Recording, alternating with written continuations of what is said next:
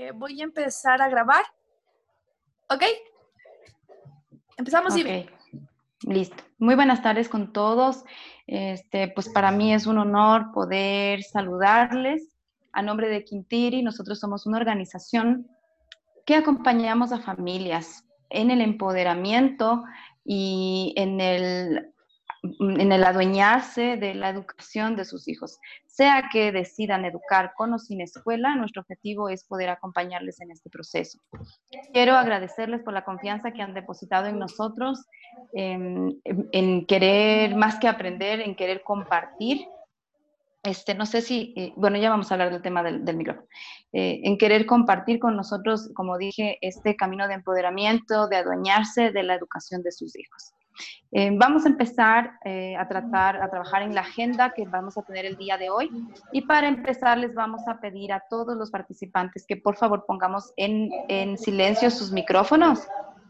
Es para evitar em, la congestión en el audio. Sí, este, en el caso hay una persona que está con el micrófono activado. Ledi. Ledi Villasí. Sí, ¿nos puede ayudar, por favor? Eso, muchas gracias. Si bien es cierto, vamos a tener momentos en los que podamos abrir los micrófonos porque el objetivo es que sea participativo. Les vamos a pedir en este momento que tengamos el silencio, como dije, para evitar la congestión en el audio. Entendemos que el audio está bien, ya vamos a ir eh, probando esto. Audio y video está bien, entonces vamos a empezar con la agenda del día de hoy. Esto es lo que vamos a trabajar. Si me ayudas con la presentación, Andrés, por favor. ¿Está ahí la agenda? ¿La puedes ver? Listo. Sí, ahí está. Entonces, primero vamos a tener una presentación familiar breve. Ya María Elisa les va a explicar cuál va a ser la dinámica para irnos presentando. Luego vamos a ir a una introducción también brevemente en la que vamos a topar los temas de los talleres. Luego vamos a ver qué es la educación en casa, por dónde empezar y vamos a entrar ya a los temas del taller que son confianza, visión de la infancia, aprendizaje, Finalmente vamos a tener un espacio para preguntas. Durante el taller ustedes pueden irnos dejando las preguntas en el chat o pueden apuntarlas en casa para participar al final con sus preguntas. Y al final vamos a hacer una pequeña retroalimentación también de qué se llevan ustedes, ¿ok? Eso lo vamos a topar al final. Listo, vamos con el primer punto de la agenda, que es la presentación de las familias. Para esto nos va a ayudar María Elisa. Buenas tardes, queridas familias. Realmente es un gusto eh, poder estar el día de hoy con ustedes. También, así como bastante nerviosos, porque también es nuestro, oficialmente, el primer taller virtual que estamos haciendo. Y tenemos más como la costumbre de vernos, de sentirnos, de movernos, de que todo sea más presencial, pero por el momento tenemos que irnos adaptando a las realidades. Como decía Ibe, eh, sería súper chévere que podamos todos eh, como encender la cámara para tener una retroalimentación de lo que seguimos conversando y hablando. Esa es la ventaja de cuando nos vemos en vivo, ¿no? Que nos vemos las gestos, los movimientos y permitimos obtener cierta información. Pero ahora también lo vamos a intentar hacer de esta forma digital. Hay unas señas que nos sirven un montón para poder trabajar. Entonces, por ejemplo, si tú estás de acuerdo, es súper fácil, hacemos el like, les veo. Si están de acuerdo, ¿cuál es la seña? No les veo. A ver, es like. Si estás de acuerdo, hacemos el dedo hacia arriba. Si nosotros nos resuena o nos parece que esa idea que nos compartió alguna persona, me siento identificado, vamos a hacer esto. ¿Sí? Que es como el comillas, como que yo también, yo también me siento así. A ver, ¿les veo? El yo también me siento así. Ok. Si vemos algún tema o alguna idea que no tengo claro y hasta prender el micrófono y nos, nos demoramos mucho y la persona está avanzando, vamos a pedir una seña que se dice claridad. Necesito claridad de ese tema. Entonces la persona que está conversando de algo en específico puede perder el hilo o puede estar explicando algo un poco complicado y cuando le hacemos esta seña le estamos diciendo, por favor, dame más claridad con, esta, con lo que tú, de lo que tú estás diciendo. A ver, claridad. Ok, tenemos claridad. Ya, y cuando vemos que una persona está conversando y está diciendo algo y está perdiendo el foco de lo que está diciendo, le vamos a pedir que se enfoque. Entonces, ¿cómo es enfócate? Es como que estás divagando. Entonces, quiero que por favor te enfoques. A medida que vayan avanzando los talleres, vamos a ir aprendiendo otras señas, que es como muy importante la comunicación no verbal, pero en grupo comunica eh, nos podemos comunicar. Entonces, tenemos el me gusta, necesito más claridad, enfócate, y eh, creo que con esos tres podemos arrancar el día de hoy. Ah, y estoy de acuerdo. Muy bien, ¿ve? Y acabo de ver que me olvidé una seña y una persona me hizo acuerdo de que nos faltaba el estoy de acuerdo. Entonces estamos con los cuatro. Em, queremos presentarnos y también queremos conocerles. Vamos a arrancar con algunas personas este mes, así que nos vamos a ir conociendo poco a poco. Y sería bueno eh, saber con quiénes eh, estamos esta tarde. Entonces, yo me voy a presentar todos nos vamos a presentar, pero les voy a dar un poquito el formato de cómo es la presentación. Entonces, yo soy María Elisa. Eh, me encanta eh, los temas de la educación, soy muy apasionada en la educación y presento también a mi familia. Mi familia está Juan Pablo, está Amaru y está Cori. Juan Pablo para mí representa mucha inteligencia. Amaru para mí representa mucha lucidez y alegría. Y Cori para mí representa mucha alegría. Entonces yo les presento a mi familia y estoy dispuesta a trabajar con ustedes este taller y los siguientes talleres. Entonces empezamos, ¿ok? Voy a hacer un poco de docrática y le voy a pedir para también a las familias que recién se acaban de unir que se presente Andrés para que vean un poco el formato de la presentación. Te escuchamos, Andrés. Claro que sí, muchas gracias. Buenas tardes. Eh, yo soy Andrés. Em, también soy un apasionado desde hace algunos años de la educación eh, en casa, de la educación un poquito distinta. Eh, voy a presentarle a mi familia. Mi familia está conformada por Catalina, que es mi esposa, y quien representa para mí la guía espiritual del hogar. a mi hija Ananda, que representa pues eh, toda la alegría, toda la inquietud y todas las, ganas de querer saber siempre algo. Y también estamos aquí con la intención de acompañarles y de, de compartirles nuestra, nuestras ideas, nuestras experiencias y poder seguir adelante. Gracias.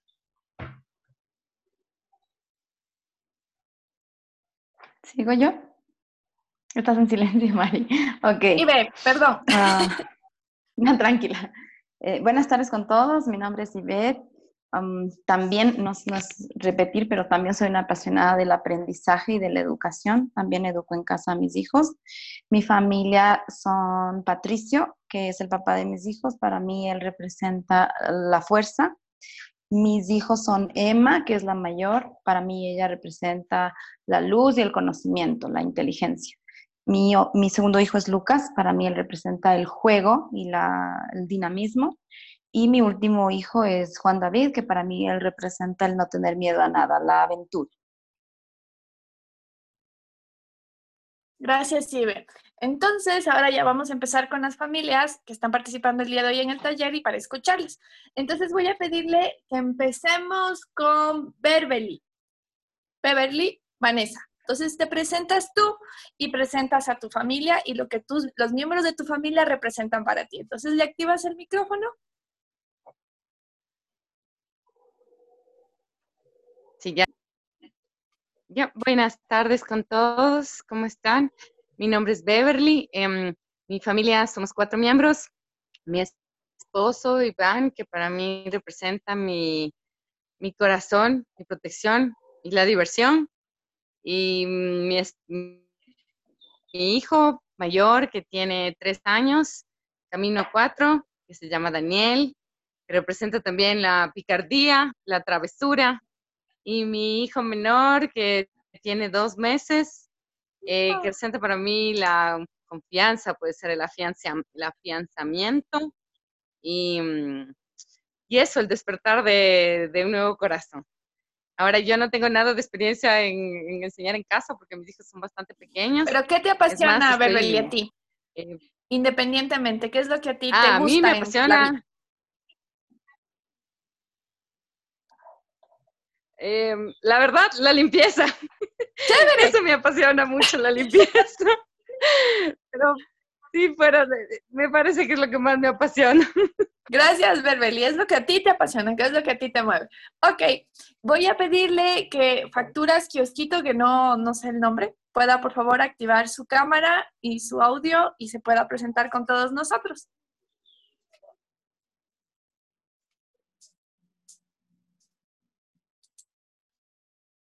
Ah, sabes que esa cámara es de mi hermana, pero parece que tiene algún problema, está, por eso también estaba tratando de... Ok, no hay problema.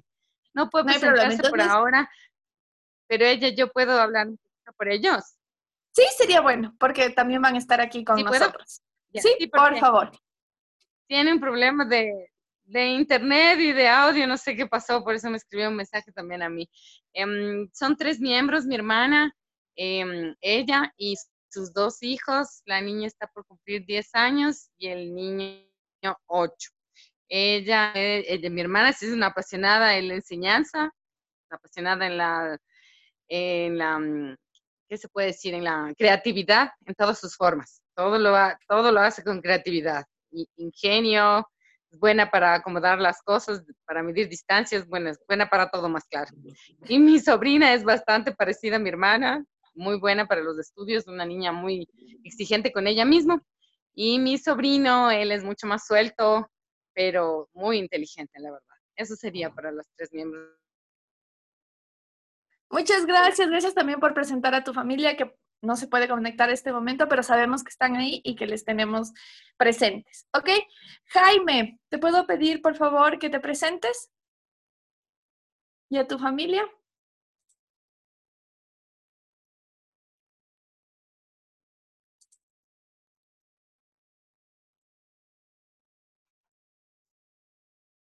Jaime, ¿estás por ahí? A ver, ¿me escuchan? Buenas tardes. Buenas tardes, ¿me escuchan? Sí. Eh, bueno, buenas tardes. Mi, mi familia está eh, compuesta por tres personas. Mi esposa Verónica, que está aquí al lado mío, y mi hija Juliana. Para mí mi esposa es, representa confianza, representa una bendición y para y mi hija Juliana es una bendición y es la alegría del hogar. Eh, es nuevo para nosotros la educación en casa, estamos con muchas expectativas de esto y realmente esperamos que nos vaya bien. Jaime, ¿qué te apasiona a ti? ¿Qué te apasiona? Lo que me apasiona, lo que me gusta es la tranquilidad, observar la naturaleza, eso me hace sentir bien. Eh, mi esposa, no sé, les va, ella también va a conversar un poco con ustedes. Sí, también, que se presente. Ok, hola, buenas tardes con todos. De verdad es un gusto para nosotros como familia conocerles a todos ustedes. Antes que nada, te agradezco a ti, María Elisa, porque tú fuiste la persona que nos guió a esta elección en realidad. Y quiero poner eh, que, quiero decirte que te agradecemos mucho. Como dice mi esposo, conformamos tres personas, mi esposo Jaime, mi persona y, y mi niña Juliana, que tiene seis años realmente a mí, la familia para mí es algo muy importante, es una bendición, es algo que Dios ha creado. Estoy eh, convencida de que todo lo que hace Dios es maravilloso. Eh, hablo de mi esposo, pues mi esposo para mí es alguien muy especial, muy importante, es el apoyo, la fortaleza que me ha dado a mí durante estos 14 años que estamos juntos. Y Julianita, pues es una alegría, es la bendición, es la creación maravillosa que Dios nos ha dado ¿Y qué me apasiona a mí? Me apasiona bailar. ¡Ay! Ya somos dos, ¿no? Me fascina bailar, en realidad me encanta bailar y estoy, pues, realmente para nosotros es nuevo esta etapa, pero estoy convencida que nos va a ir bien si ponemos la confianza, la seguridad y pues todo nos irá bien. Muchas ok, muchas gracias. Gracias. Eh, ahora le voy a pedir a Ledir que también se presente y a su familia. Ledir Bellasís. Sí. Buenas tardes con todos. Es un gusto conocerlos y también poder saludarles por este medio. Eh, bueno, eh, mi primer nombre aquí lo puse Ledir, pero más me conocen como Lautaro. Andrés me conoce. Así que cualquiera de las dos formas está muy bien. Eh, muchas gracias también a ti, María Elisa y Andrés, que han sido las personas con las cuales nos hemos conectado y, hemos estado muy adelantes a, a, esta reunión y, y, por supuesto, auguro para nosotros y para todos ustedes también que sea ah, de mucho provecho y sea también una oportunidad. No sé si tengo todavía el audio ahí. Creo que ya, sí, ya, creo que ya me reconecté nuevamente. Ya. Uh, y, y, solo eh, hablando, de, hablando de qué representamos, bueno, hablo de mi esposa eh, en primera persona, bueno, ella representa, es mi compañera de vida básicamente, um, la persona que amo y por supuesto es la persona que admiro mucho por muchas cualidades, especialmente su, su fortaleza, su cariño y, su don de ser una, una esposa y amiga también. Eh, tengo a mi hijo que está aquí, es Emilio, puedes saludar Emilio. bueno, Emilio, nuestro hijo es nuestro único hijo. Eh, él, por supuesto, representa también toda la oportunidad que, yo tengo y mi esposa tenemos de, ser lo mejor por él, de hacerlo mejor y que sea también lo mejor en, en todos sentidos. Es una gran oportunidad de, afecto, de amor en nuestro hijo. Eh, ¿Qué me apasiona a mí? Básicamente la montaña. Yo soy, yo estoy bastante en el campo, hago andinismo, voy a montañas y, y algunas cosas más por ahí. Es, es, mi pasión y por supuesto también la familia, ¿no? Que es el primer lugar. Eso, mucho gusto con todos. Fabi, no sé si quiere decir algo, Fabi. Bueno, a mí me apasiona mucho eh, la naturaleza. Eh, con esto de la cuarentena hemos estado un poco aquí, eh, bueno, como todos, no encerrados, pero como hemos tenido oportunidad de salir algún momento, pues me gusta sacarme los zapatos, pisar la tierra. Si tengo la oportunidad de abrazar un árbol, lo abrazo. pero eso es lo que me gusta a mí, la naturaleza, disfrutar mucho de ella.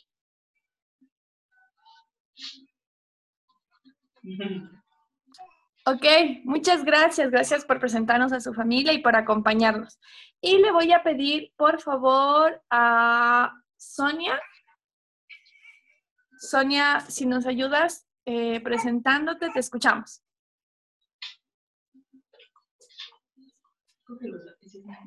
Buenas tardes con todos. Mi nombre es Sonia Vasco.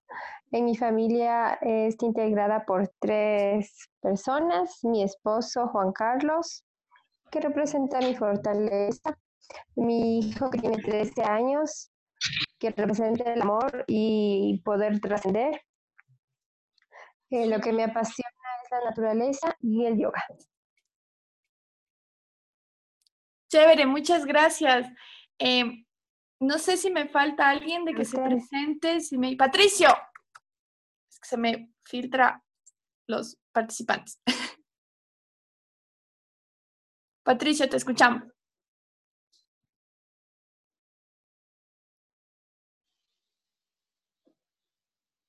No sé si está por ahí, porque ahorita el bebé estaba llorando, pero déjame ver. Okay. Se nos fue. Ok, no sé si alguien me falta, si me ayudan Andrés y Ives, si alguien me falta, o ya estamos, ya nos presentamos todos. Estamos todos, me parece, Mari. A ver, entonces no nos olvidemos de las señas, ¿no? Eh, estamos de acuerdo coincidimos en la idea, necesitamos un poco más de claridad y si vemos que alguien ya está medio divagando o yéndose por las ramas, le decimos que por favor se enfoque. Entonces nosotros trabajamos viéndoles a sus reacciones y vamos viendo, vamos avanzando. Entonces, bienvenidos y empezamos. ¿Qué sigue? Vamos con la educación en casa. Uh, vamos eh, primero con la introducción, sí. Ah, sí, perdón. Yo no. a empezar con sí, entonces. Sí, te sí. pongo ahorita. ¿Me ayudas con la...? Ahorita. Sí. Ya te pongo la... la Así estamos bien. Listo. Listo.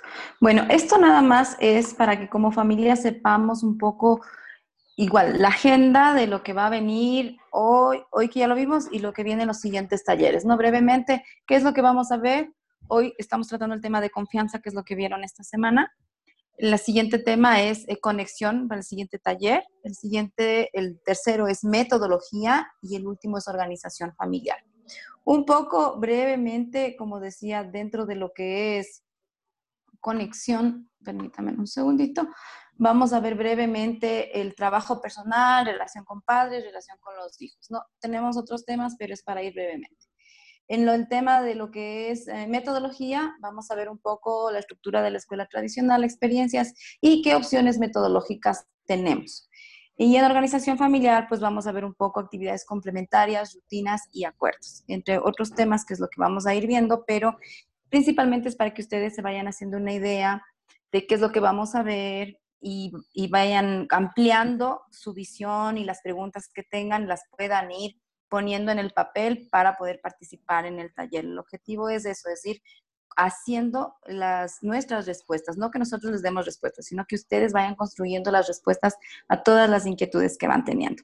Entonces, ahora sí, vamos a empezar con uno de los puntos que teníamos en la agenda, que es, ¿qué es la educación en casa?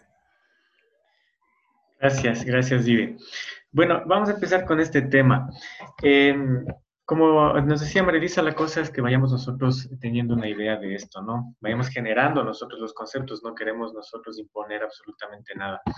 Entonces, eh, para empezar este tema, quiero que alguien, eh, por favor, le voy a pedir la opinión tal vez a, a, Jaime y a su esposa, que nos digan para ustedes qué es educación en casa, qué entienden ustedes por educación en casa o qué idea tienen. No te escuchamos, eh, Jaime. A ver, ahí nos escuchan. Correcto, ahí estamos bien. Realmente es una buena pregunta porque es algo totalmente nuevo para nosotros.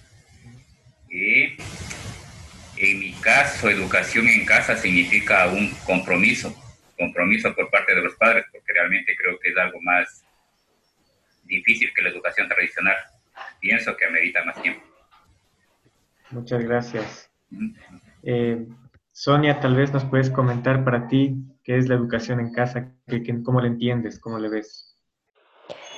Eh, para mí sería tener la oportunidad de mm, interactuar mucho más tiempo con, con, nuestros hijos, ¿no? Y como decían en los videos que ustedes nos proporcionaron, educar desde el amor, desde ese acompañamiento y desde esa comprensión que a veces los guaguas no tienen en la escuela. Uh -huh. Y que a veces Correcto. los padres por nuestro, por nuestro trabajo también nos encontramos alejados de eso. Así es. Sí, a ver, bajo este, estos conceptos yo quiero ponerles un poco lo que nosotros creemos, lo que nosotros pensamos, ¿no? Y es que la sociedad actual nos ha quitado, como padres de familia, nos ha quitado tal vez eh, esa responsabilidad, eh, ese empoderamiento, ese, esa unión, esa conexión que deberíamos tener con nuestros hijos, nos ha quitado y la hemos entregado a diferentes partes, ¿no? Le hemos entregado una parte a la escuela, le hemos entregado otra parte a los eh, cursos extracurriculares, los hemos entregado a, a, personas que nos ayudan con el cuidado por temas laborales, por temas de, de diferente índole, ¿no? Entonces, hemos perdido esa, esa conexión. No, no, no, no, la hemos, no nos hemos dado cuenta porque inclusive nosotros, si vamos rememorando un poco, a lo mejor nosotros ya venimos con esa misma escuela, ¿no? Ya venimos de, con ese mismo camino en donde todo nuestro aprendizaje se basó en lo que estuvo en la escuela, luego en los amigos, luego en, en, un montón de cosas y eso nos ha acarreado un montón de problemas. Eh, quisiéramos hacer un poquito de memoria de cómo era la educación antes, de que existan unos sistemas tradicionales como los que están ahora, y, se basaba en, en, con una convivencia en comunidad, en un aprendizaje diario, en un aprendizaje vivencial, en un aprendizaje que se iba dando de una manera cotidiana, ¿no? No era algo así tan estructurado como, como nos llevamos ahora. Entonces, eh, lo que nosotros intentamos transmitirles es que existe, hay la posibilidad de que podamos recuperar ese poder, ¿sí? Es, es, es, ese poder es nuestro como padres y es un derecho de nuestros hijos que ellos nos tengan a nosotros como guías, ¿sí? Entonces, existe, es posible, ¿sí? Y nosotros, eh, los que estamos ahorita en este momento, somos una demostración de eso. ¿sí? Entonces queremos empezar con esa idea de que tenemos esa capacidad, a pesar de que, como lo decía Jaime, chuta es nuevo, es un concepto nuevo, pero si nos vamos un poco a nuestras raíces, no es tan nuevo porque son nuestros hijos, ¿no? Nacieron de nosotros y tenemos eh, nosotros ya internamente la facultad de poder entenderlos y de poder guiarlos. Lo único que estamos haciendo nosotros es ahora dándoles tal vez herramientas y despertando esas, esas ideas que tal vez teníamos y, y que no las pusimos en práctica por, por miedo, por temor.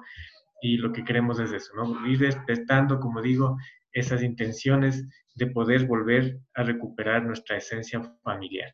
¿sí? Em, vamos, eh, Ibe, con el, siguiente punto. Si alguien tiene algo que decir, por favor, si no quieren, no, lo, hace por el chat o nos a alza la manita, ¿ya? Listo. vamos a continuar. Igual como les decíamos, pueden hacer las preguntas, levantar la mano aquí en el, en el a través de, esta plataforma misma. vamos a ver por dónde empezar. ¿Me ayudas con la imagen? No sé si está puesta. Ahí está. Por favor. Ya. Queríamos compartirles esta imagen porque cuando empezamos la educación en casa, alrededor nuestro tenemos muchas preguntas. El objetivo no es responder estas preguntas hoy y no las voy a leer todas, algunas de ustedes resonarán con estas preguntas, tendrán muchísimas. Yo creo que hay una lista de preguntas que los papás tenemos cuando empezamos la educación en casa, como por ejemplo si nuestros hijos aprenderán lo que necesitan, eh, cómo les vamos a enseñar, qué pasa si se aburren, qué vamos a hacer todo el día en la casa y un montón de preguntas. Por eso eh, eh, decidimos iniciar con el taller de confianza. Porque a lo largo del camino, en lo que vamos trabajando la confianza, ya vamos a ir detallando qué es la confianza, qué es esto de confiar, en quién confiamos, cómo se trabaja la confianza. Todas estas preguntas se van a ir resolviendo, no de manera inmediata, no todas al mismo tiempo, pero es un proceso. Y como la educación en casa es un proceso de vida también, o es un proyecto, en mi caso yo lo veo, la educación en casa yo la veo como un proyecto de vida, siempre van a haber más preguntas. Tú ya resuelves las que, con las preguntas con las que empezaste, pero vienen más, porque nuestros hijos crecen, porque sus em, deseos, sus intereses, sus habilidades, todo va cambiando. Entonces, por eso empezamos por confianza. ¿Sí? Queremos un poco aclarar este tema porque a lo mejor muchos padres dirán, bueno, a lo mejor yo espero un tema más técnico o espero que los talleres empiecen por qué le voy a enseñar a mi hijo o algún currículum, pero lo que deseamos es que aprendamos como papás a confiar en nosotros mismos, a confiar en nuestros hijos, a trabajar estas habilidades de confianza, a entender mismo qué es esto de la confianza, hacer nuestra propia definición de confianza para poder trabajar e ir resolviendo en el camino todas estas preguntas. Esto nada más como una introducción para el tema que vamos a avanzar ahora, que es ya justamente el de confianza. Mari. Eh, sí, bienvenidos a las personas que recién se sumaron. Vamos tomando el hilo. Eh, la confianza es el primer paso a la desescolarización. ¿Por qué? Y es una de las razones eh, donde empiezas el camino, porque nosotros decidimos hacer en casa porque digo yo sí puedo. Yo sí estoy en la capacidad. Entonces, el primer acto de confianza es decir, como adulto, como padre, como persona, yo soy capaz de. Y ahí empiezas a dar pequeños pasos, como que yo sé que puedo acompañar a mis hijos, yo sé que puedo hacerlo y voy a descubrir el cómo. Y también tienes, empiezas a, a confiar en que tus hijos pueden hacerlo porque partimos de una investigación, partimos de una necesidad y partimos de una realidad. Entonces, la confianza es el primer paso de la desescolarización. El sistema actual nos ha dicho todo el tiempo que nosotros no somos capaces no somos capaces de ver por nosotros mismos, no somos capaces de gestionar nuestras cosas, no somos capaces de crear nuestras cosas. El sistema nos dice que todo nos lo tienen que enseñar otras personas. Y eso es falso porque ya está más que demostrado por investigaciones y diferentes eh, seguimientos y diferentes teorías que el aprendizaje no necesariamente se da cuando alguien te enseña. Si tú buscas que alguien te enseñe, sí, pero realmente el aprendizaje es innato en el ser humano. Nosotros necesitamos como personas aprender. Entonces ahí es cuando dices, te empiezas a cuestionar de que, ¿por qué todo el tiempo tienen que decirme qué hacer si yo sé que puedo hacer las cosas por mi cuenta y de una forma correcta?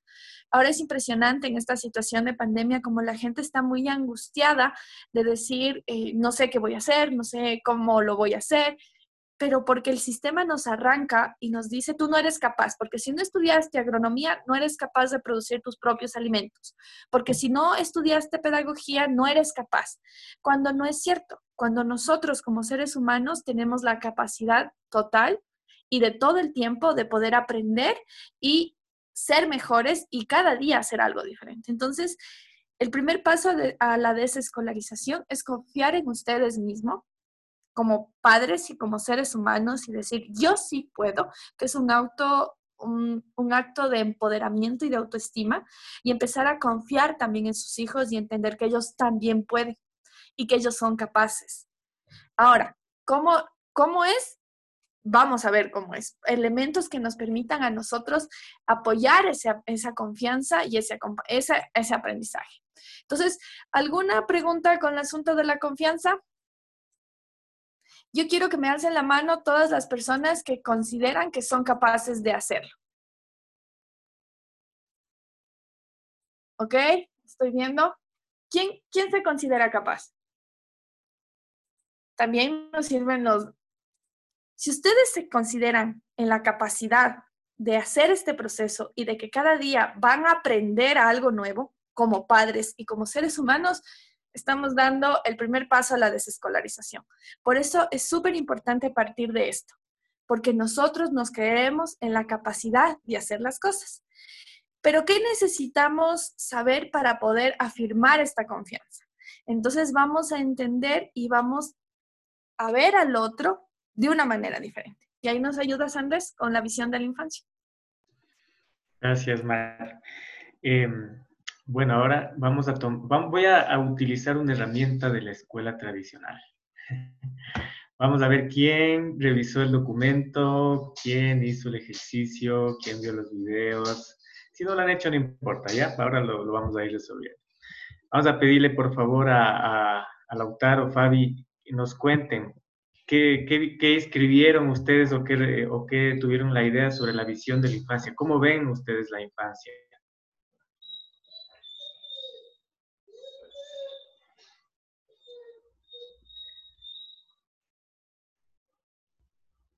¿Nos activas el, micro, Fabi Lautaro, para poder escucharles?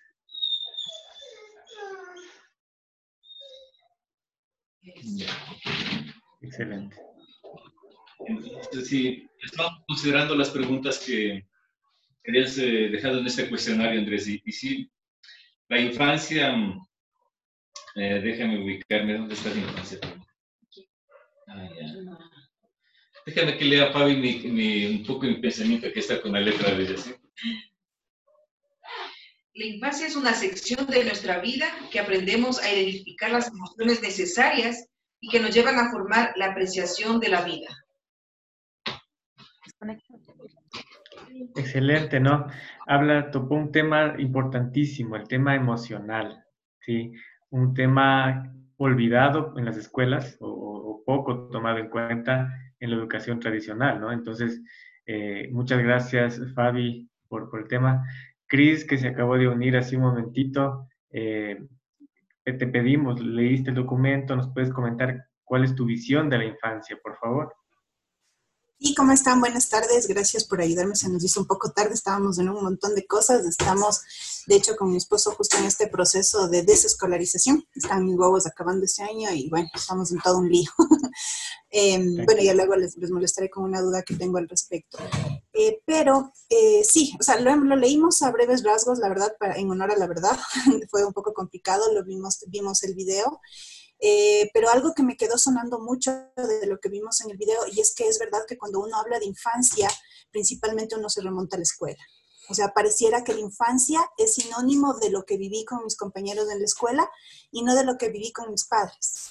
O sea, y es, y es una gran verdad, o sea, y a veces uno no analiza o no ve eso como, como algo, bueno, no sé si es bueno o malo, ¿no? Porque al final todas las experiencias creo que nutren de alguna forma, pero a mi criterio personal es triste, porque la infancia lo primero que debería recordarnos es a, lo que aprendimos con nuestros padres, y no sucede así.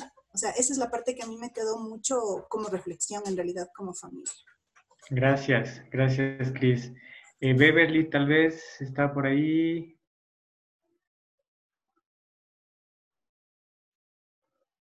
¿Nos escuchas, Beverly?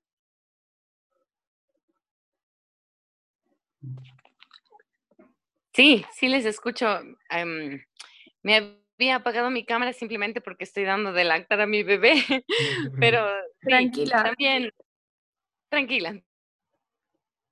También eh, Em, concuerdo con, la opinión de hace un momento. Eh, lamentablemente para mí yo no tengo recuerdos de la infancia ni tanto escolares ni tanto de padres, pero, o sea, con mi familia.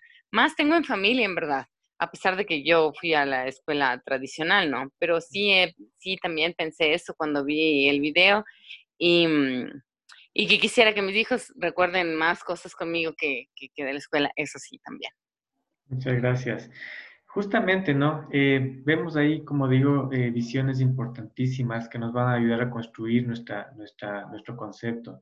Eh, nos decía Cris justamente el tema de infancia-escuela, ¿no? Venimos ahí con, ese, con esa identificación automática al asunto y es en base a nuestra experiencia, ¿no? Nosotros lo hemos vivido así.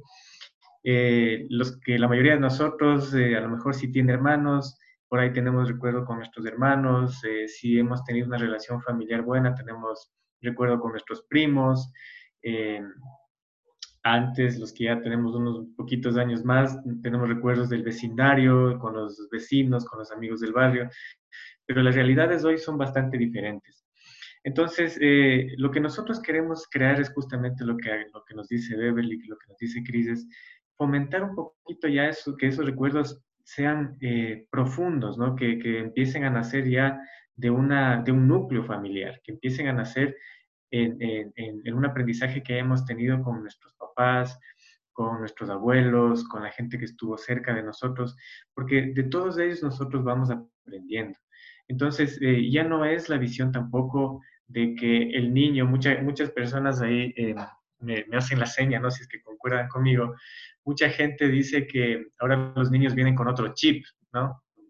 Han escuchado ustedes esa, esa idea, ¿no? Ya vienen cargados con otro chip. Y, y la verdad es que eh, yo pienso que no es que tengan otro chip, sino que vienen ya con una necesidad diferente. Entonces, esa necesidad diferente es justamente una necesidad de libertad, una necesidad propia de, de poder crecer, de poder desarrollarse y, tenemos que, como el taller lo dice, confiar en que los niños tienen esa capacidad. Es impresionante cuando uno ya empieza a hacer la educación en casa, eh, cuando uno ya logra un, nivel de confianza con sus hijos, eh, ver la manera en que ellos aprenden de todas las formas posibles, hasta de las que no nos damos ni cuenta, ¿no? En una conversación, en una salida.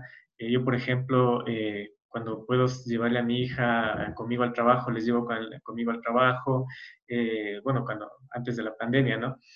Eh, ella estaba por ahí, a lo mejor en las oficinas de, las empresas, yo soy consultor, eh, y luego cuando nos reuníamos en el carro empezaba a contar cosas que aprendió, que le enseñaron, que conversó, y, y esas experiencias son las que ellas le van nutriendo, ¿no? Entonces, eh, ellos tienen esa capacidad, ellos tienen la capacidad de aprender por sí mismos y muchas veces lo hacen a través del juego, el 90% de veces lo hacen a través del juego. Eh, es, es, es, muy, muy gracioso cuando vamos eh, con mi hija a hacer una actividad. Siempre hay que buscar la forma de hacer esa actividad un poco divertida, entretenida.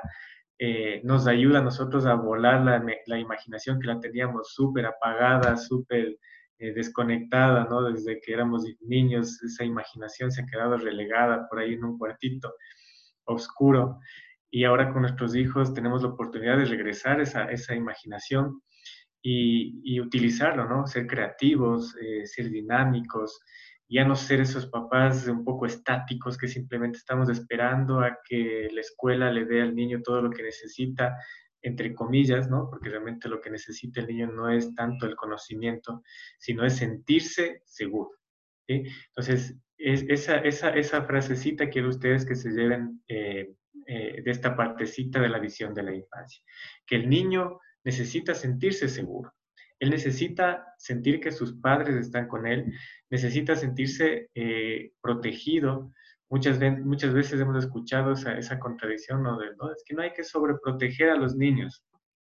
Entonces vamos a ir encontrando que no es sobreprotección, es más bien un, un tema de confianza, ¿no es cierto? De estar ahí, pero permitirles que hagan las cosas es estar presentes, pero no interferir en sus juegos, en sus actividades, en sus cosas, a menos que ellos nos lo, pidan, ¿no? Entonces, ahí vamos a ir encontrando cómo mediar, cómo llegar a lograr ese, ese espacio donde podemos estar, pero no somos nosotros los, los, directores, ¿no? los maestros, ¿no? Una cosa es sentirse un poco guía de, la educación de nuestros hijos, pero no sentirse eh, la última palabra, ¿no? No, no ser esa, esa, esa especie de convertirnos en, el profesor de nuestros hijos. Tenemos que intentar buscar una forma de ser un acompañante.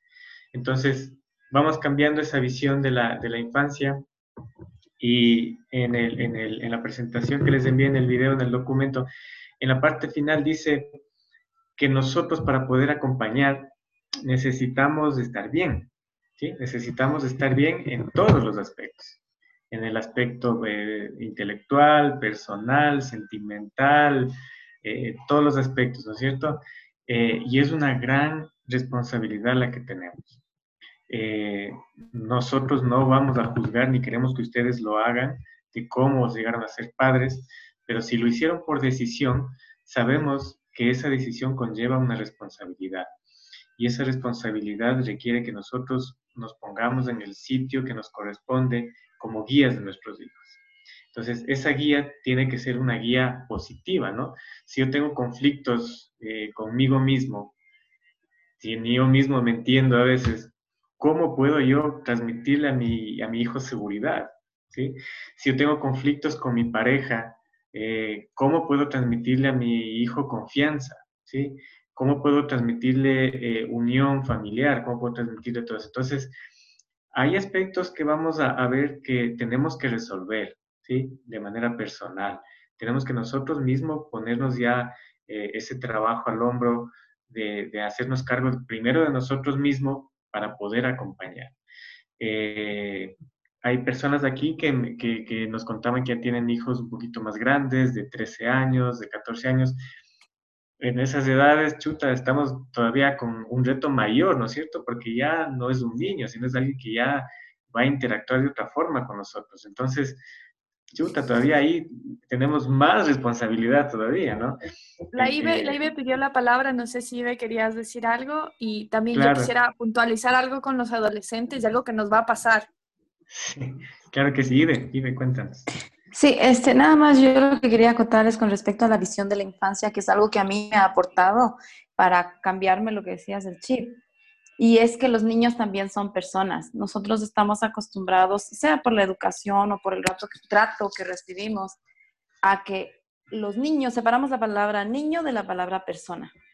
Entonces, los niños son para estar callados, los niños no pueden opinar en la mesa, los niños son para estar quietos en la mesa, los niños son para tal, les ponemos como etiquetas para hacer esto, esto, esto, esto y aquello.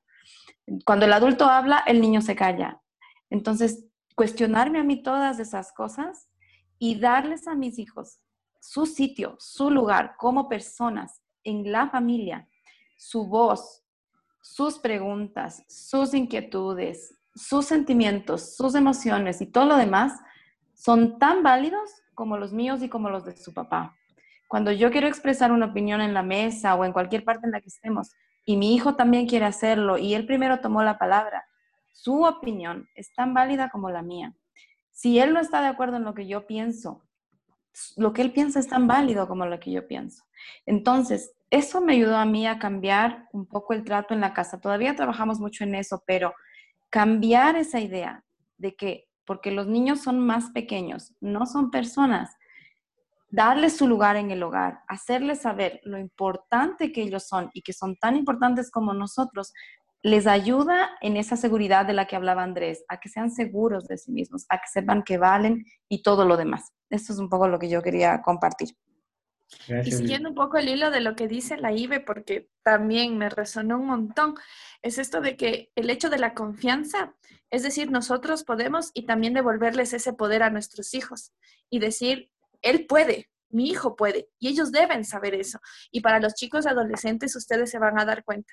Los chicos, entre más eh, tiempo han estado en escuela y entre más grandes son, ellos tienden a decir todo el tiempo, dime qué hacer, ¿Cómo lo hago? Juega conmigo, pero yo no sé, pero yo no puedo. Es porque la escuela genera eh, esa visión del niño donde hay que llenar de información, donde ellos no pueden, no son capaces y hay que enseñarles todo. Entonces esa idea se les va grabando todo el tiempo en la escuela, que cuando estos tiempos que hemos pasado, no sé si les ha pasado, que ahora que tenemos que estar en casa en la pandemia, te dicen, pero yo no sé hacer, yo no puedo yo no sé cómo hacer, dime qué hacer. O un adolescente, no es que no sé que nada, no sé nada más eh, cómo hacer estas cosas. Y yo lo veo mucho en niñas que son amiguitas de mi hija, que van a escuelas regulares y vienen a jugar, que todo el tiempo es, yo no sé qué hacer, no sé cómo hacerlo. Y es, si cambiamos la visión de nuestros hijos en infancia o en la adolescencia, es decirles, sí puedes, yo sé que puedes. Yo sé que tú puedes hacerlo y también permitirles que ellos recuperen la confianza en sí mismos entre más tiempo han estado los niños escolarizados, más han perdido esa autoconfianza. Necesitan que les digan qué hacer todo el tiempo. Y es un proceso de desintoxicación que vamos a, pasar.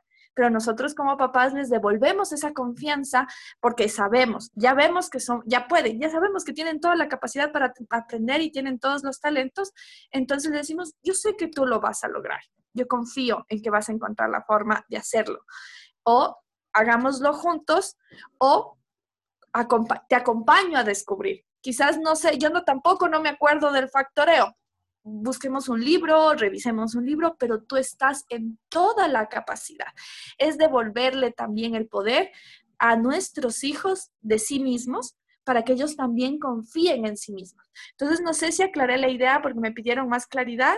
Si aclaré la idea de la confianza, en este aspecto de la visión que nos permite retomar y nosotros también empoderamos a nuestros hijos de sus propios procesos de aprendizaje.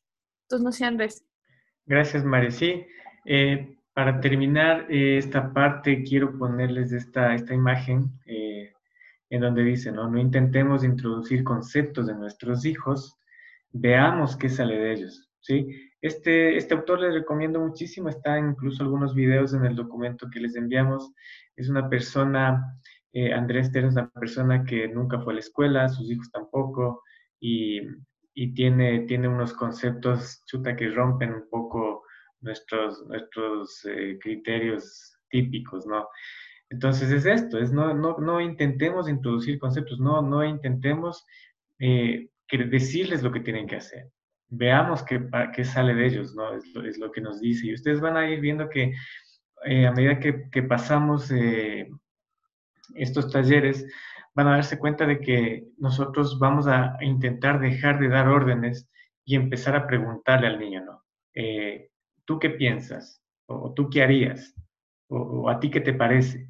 Y lo que decía la IBE justamente, ¿no? yo les comentaba que a veces yo les llevo a mi, a mi hija al trabajo y me ha pasado un montón de veces en que estoy conversando con alguna persona y cuando mi hija quiere dar una opinión, la otra persona no le toma ni en cuenta, es como que ni existiera. Entonces, yo sí le doy ese lugar a mi hija y le digo, no, espérate, es que mi hija está diciendo algo. Entonces, cuando e, ella siente que tiene ese respaldo de alguien que sí le está escuchando, su, su confianza crece. Es impresionante cómo crece la confianza y ahora ella puede sostener una conversación con cualquier persona y hace valer su, su criterio, ¿sí? Empieza a hacer valer ya su criterio. Eh, mi hija tiene siete años, va a cumplir ocho en julio, y, y, es una persona que hace valer su criterio de una manera impresionante, ¿no? Todos los papás somos orgullosos de los niños, pero yo les digo desde una manera, una óptica totalmente diferente, es impresionante. Darles confianza y cambiar nuestra propia visión de la infancia es algo que necesitamos hacer. Esta sociedad necesita hacer eso, ¿sí? Necesita cambiar ese esquema porque si no, estamos condenados a, seguir de la misma forma y cada vez a peor, ¿sí? Eh, con eso no sé si alguien tiene preguntas. Eh, está el chat siempre abierto, por favor, si alguien quiere ir escribiendo ahí eh, sus dudas, sus inquietudes o sus aportes, y me pidió la mano, pidió la palabra otra vez, ¿sí? Sí, yo nada más quiero hacerles una pregunta. Eh, ¿Qué cosas, si es que ustedes tienen claro ya o quisieran preguntar, tal vez una, dos o tres acciones puntuales que cada uno pueda hacer para cambiar esa visión de la infancia? ¿Qué podemos hacer como adultos, como papás, para cambiar esa visión de la infancia? ¿Tienen alguna, ya algún, alguien de ustedes tiene una, dos, tres que pueda compartir? ¿O que por el contrario, le queda sonando como la duda de, ya, pero ¿qué puedo hacer para esto?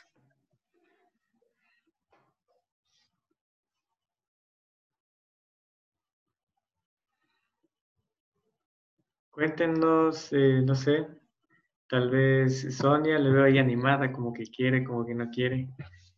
Cuéntanos, Sonia, tal vez algo. A ver, sí, mm, eh, sus aportaciones son muy, muy interesantes, la verdad. Justo lo que decía Ibedes, aparte de mm, darle su lugar y, lo que tú también decías, Andrés, eh, hacer valer su opinión, ¿no? Sería una de las cosas con las cuales se empezaría. Ajá. Esa de. Excelente. Excelente. Eh, Jaime, Tal vez nos quieres comentar algo, ¿cómo, ¿qué harías? ¿Cómo empezamos este proceso?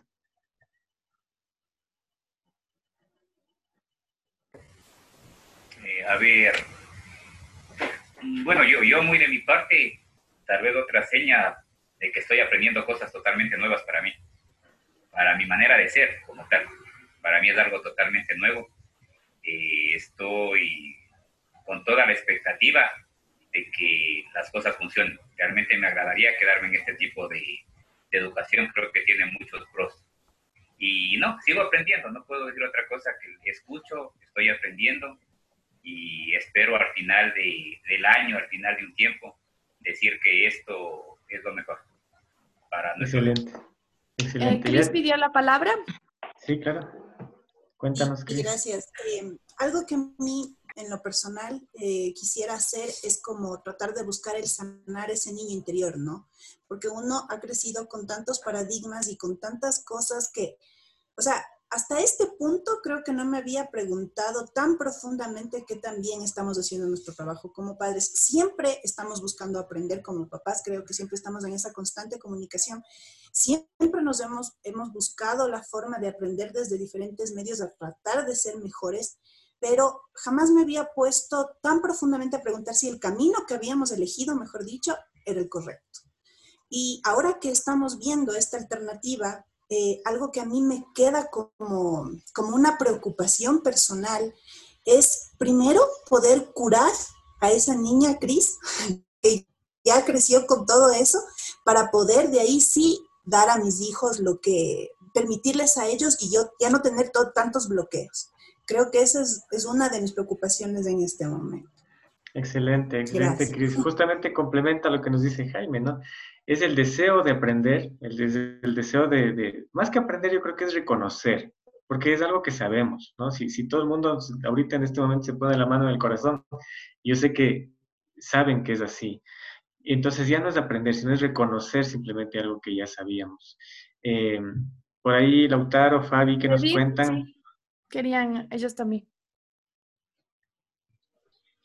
Sí, sí quería comentar algo, Andrés, en, cuanto un poco retroalimentar unas, eh, unas porciones de lo que se está considerando. Eh, bueno, eh, nosotros especialmente con mi esposa por, por el hecho de nuestro hijo, hemos obviamente hemos estado, hemos intensificado desde hace, desde hace algunos años con el Emilio eh, casi sin, sin, darnos cuenta, eh, una educación eh, muy familiar al niño, por las oportunidades que él no las, no las ha tenido. Y no es una queja, ¿no? Es sencillamente el sistema que está configurado así. Entonces, um, yo y mi esposa nos hemos abocado a él a transferirle educación como bien intensa, continuamente. Entonces, ahora que te escucho esto, obviamente, eh, para nosotros se reafirman algunos elementos en nuestra mente, en, nuestro, en nuestras metas también. Eh, me gustó mucho el hecho de que mm, este tema de, de escolarizar eh, y también de la educación familiar, mm, en nuestro caso pensamos no, no, no debe tener muchas pausas, y tampoco debemos estar eh, quedándonos en ciertas eh, lagunas en cuanto a esto, sino que hay que acelerar mucho en esto. Yo digo especialmente por nuestro hijo. Y me gustó el punto, por ejemplo, de primero eliminar estas etiquetas que, que nos han impuesto eh, nuestras generaciones, la educación que hemos tenido antes. Y esta, quitarnos estas etiquetas, por supuesto, va a ayudar muchísimo a que, a que nuestros hijos puedan como tener una, eh, transferirles una educación que sea libre para ellos, que puedan como tener un crecimiento espiritual, emocional y, y, de destrezas muy importantes. Entonces, eso aspiramos mucho. Muchas gracias. Claro, justamente esta, esta pandemia que estamos viviendo nos ha dado tal vez esa oportunidad, ¿no? De convivir un poquito más con los niños, de, de, de conocerles, créannos, créanme, que eh, yo he hablado con muchos papás que están conociéndoles a sus hijos ahora. O sea, ahora han descubierto que a qué les gusta jugar, ahora han descubierto eh, cuál es su deporte favorito, eh, a lo mejor han descubierto que les encanta pintar, que tienen dotes para, para, para las artes.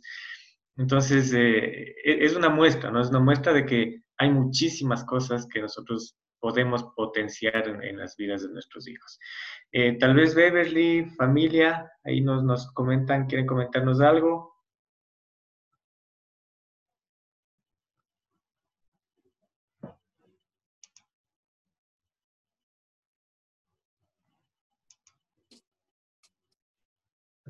Bien, si no, si eh, no existen comentarios, pues seguimos, ¿no? Seguimos al siguiente punto. Mari. Entonces, eh, ahí un poco también rescatando lo que ustedes han dicho es, para mí es muy conmovedor poderles escuchar y reescucharnos porque eh, escucharle a Andrés, escucharle a Ibed, escuchar los aportes que ustedes hacen, es como que nunca acabamos de aprender. Es como que dices, ese tema ya lo revisé, pero ahora volverlo a escuchar me mueve algunas cosas en mi persona, ¿no? O sea, es el, eh, me queda mucho este asunto de tratar a nuestros hijos como seres humanos y personas. Al escuchar también el asunto de la educación de la libertad, cuando decidimos hacer educación en casa, nos planteamos, eh, como yo soy pedagoga de profesión, educadora de profesión, y, y te preguntas, ¿educar para qué? Educar por qué y para qué. Entonces, normalmente las escuelas y los colegios están para formar ciertos ciudadanos que funcionen a la sociedad. Si necesitas ciudadanos consumistas, vas a formar ciudadanos consumistas.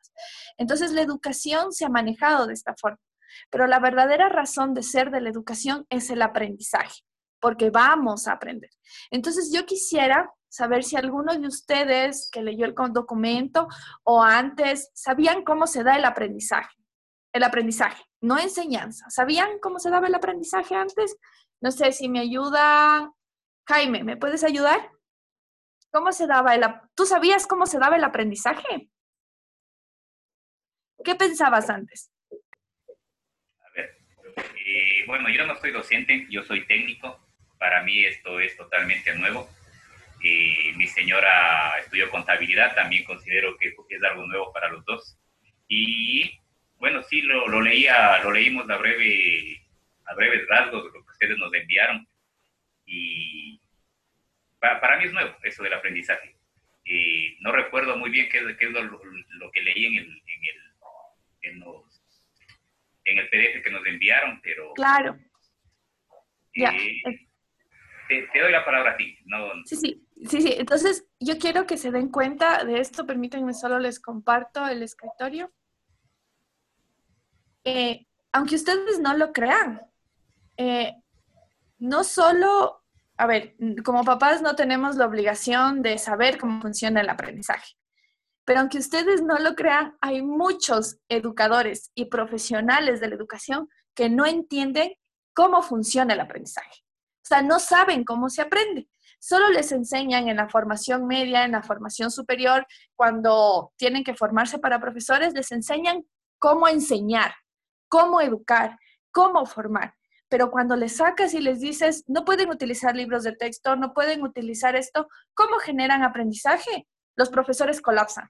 Y lo sabemos de primera mano porque mi pareja está formando ahora educadores, porque realmente no entienden cómo funciona.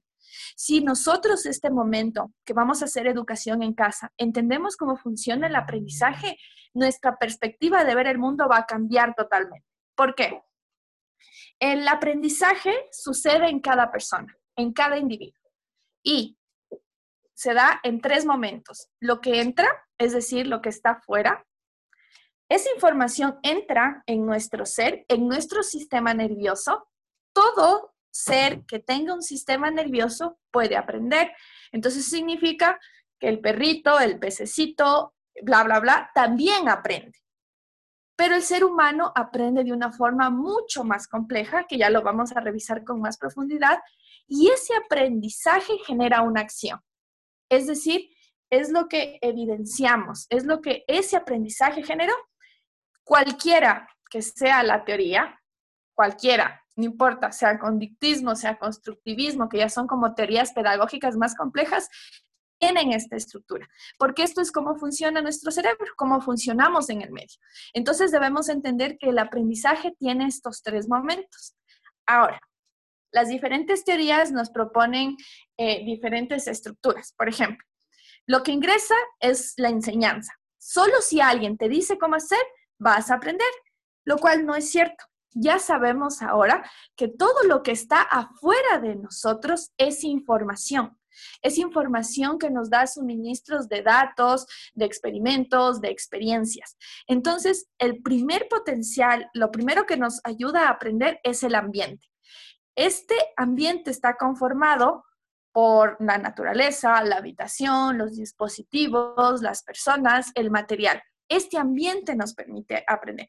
Y la experiencia y la interacción con este ambiente hace que se genere e ingrese información por todos nuestros sentidos, por los ojos, por las orejas, por el olor, por el gusto, por el movimiento. Todo el tiempo que estamos tocando o haciendo una experiencia está ingresando información en nuestro interior. Entonces, todo eso se da. ¿Y qué pasa? Toda esta información se mete, va a nuestro cerebro.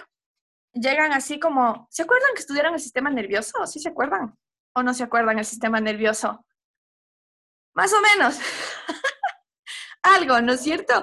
Entonces, todo lo que tenemos en información, o sea, los, eh, los ojos se conectan con el nervio óptico y el nervio óptico va al cerebro. Toda esa información llega a nuestro cerebro como descargas eléctricas también entra lo que sentimos en nuestras manos, va a la columna vertebral y sube a nuestro cerebro. Dependiendo de qué tan fuerte sea ese estímulo, va a generarse conexiones neuronales que serán aprendizajes. Hay unos procesos psíquicos eh, que, que utilizamos nosotros para poder aprender. Nosotros ocupamos la atención, la memoria y que son principalmente estos dos, la atención y la memoria. Es decir, discriminas, pones atención a un punto, a otro punto y recuerdas qué es lo que pasó y vas practicando y vas repasando. El aprendizaje se da cuando las neuronas se conectan con otras neuronas. Entonces, una red de neuronas, ese es un aprendizaje. ¿Qué pasa en la niñez? Es muy fácil que las neuronas se conecten, pero si no se usan, estas conexiones neuronales desaparecen en la adolescencia. Entonces tenemos por poco niños de 7, 8 años que son políglotas, que saben mil idiomas, pero como no tienen con quién conversar, a los 11 años se olvidan por completo. Entonces, ¿qué tan funcional son estos aprendizajes obligatorios que están recibiendo nuestros niños y nuestras niñas en la escuela? ¿Cuántos? Alce la mano, ¿quién revisó los presidentes del Ecuador? ¿Quién estudió los presidentes del Ecuador? Yo no me acuerdo. de nada. ¿Se acuerdan? No se acuerdan. Entonces, no sé quién, quizás hay alguien que sí se acuerde. Eh, también en la infancia estudiamos las ollas y los nudos. ¿Se acuerdan? Que estudiamos eso, pero ¿saben exactamente dónde están las ollas, dónde están los nudos, los ríos que los cruzan, las montañas, la altura? Difícilmente nos vamos a acordar. Es por eso. las ollas están en la cocina. Esas ollas nos acordamos. Entonces son como eh, conexiones neuronales que a veces solo memorizamos y ya dejan de tener uso o dejan de tener importancia y las perdemos. Entonces, ese aprendizaje, ¿qué tan significativo es? Y aquí hay dos procesos cognitivos donde las personas que hacemos educación en casa eh, nos arrimamos un montón, que es el interés y las emociones. ¿Por qué? Cuando tú estás interesado de algo, aunque no te sea útil o aunque esté fuera de contexto, jamás en tu vida te vas a olvidar. Pero ¿qué tanto el currículo obligatorio de las escuelas nos generan interés? Pero ¿qué tanto voy a poner yo atención a algo que no me interesa?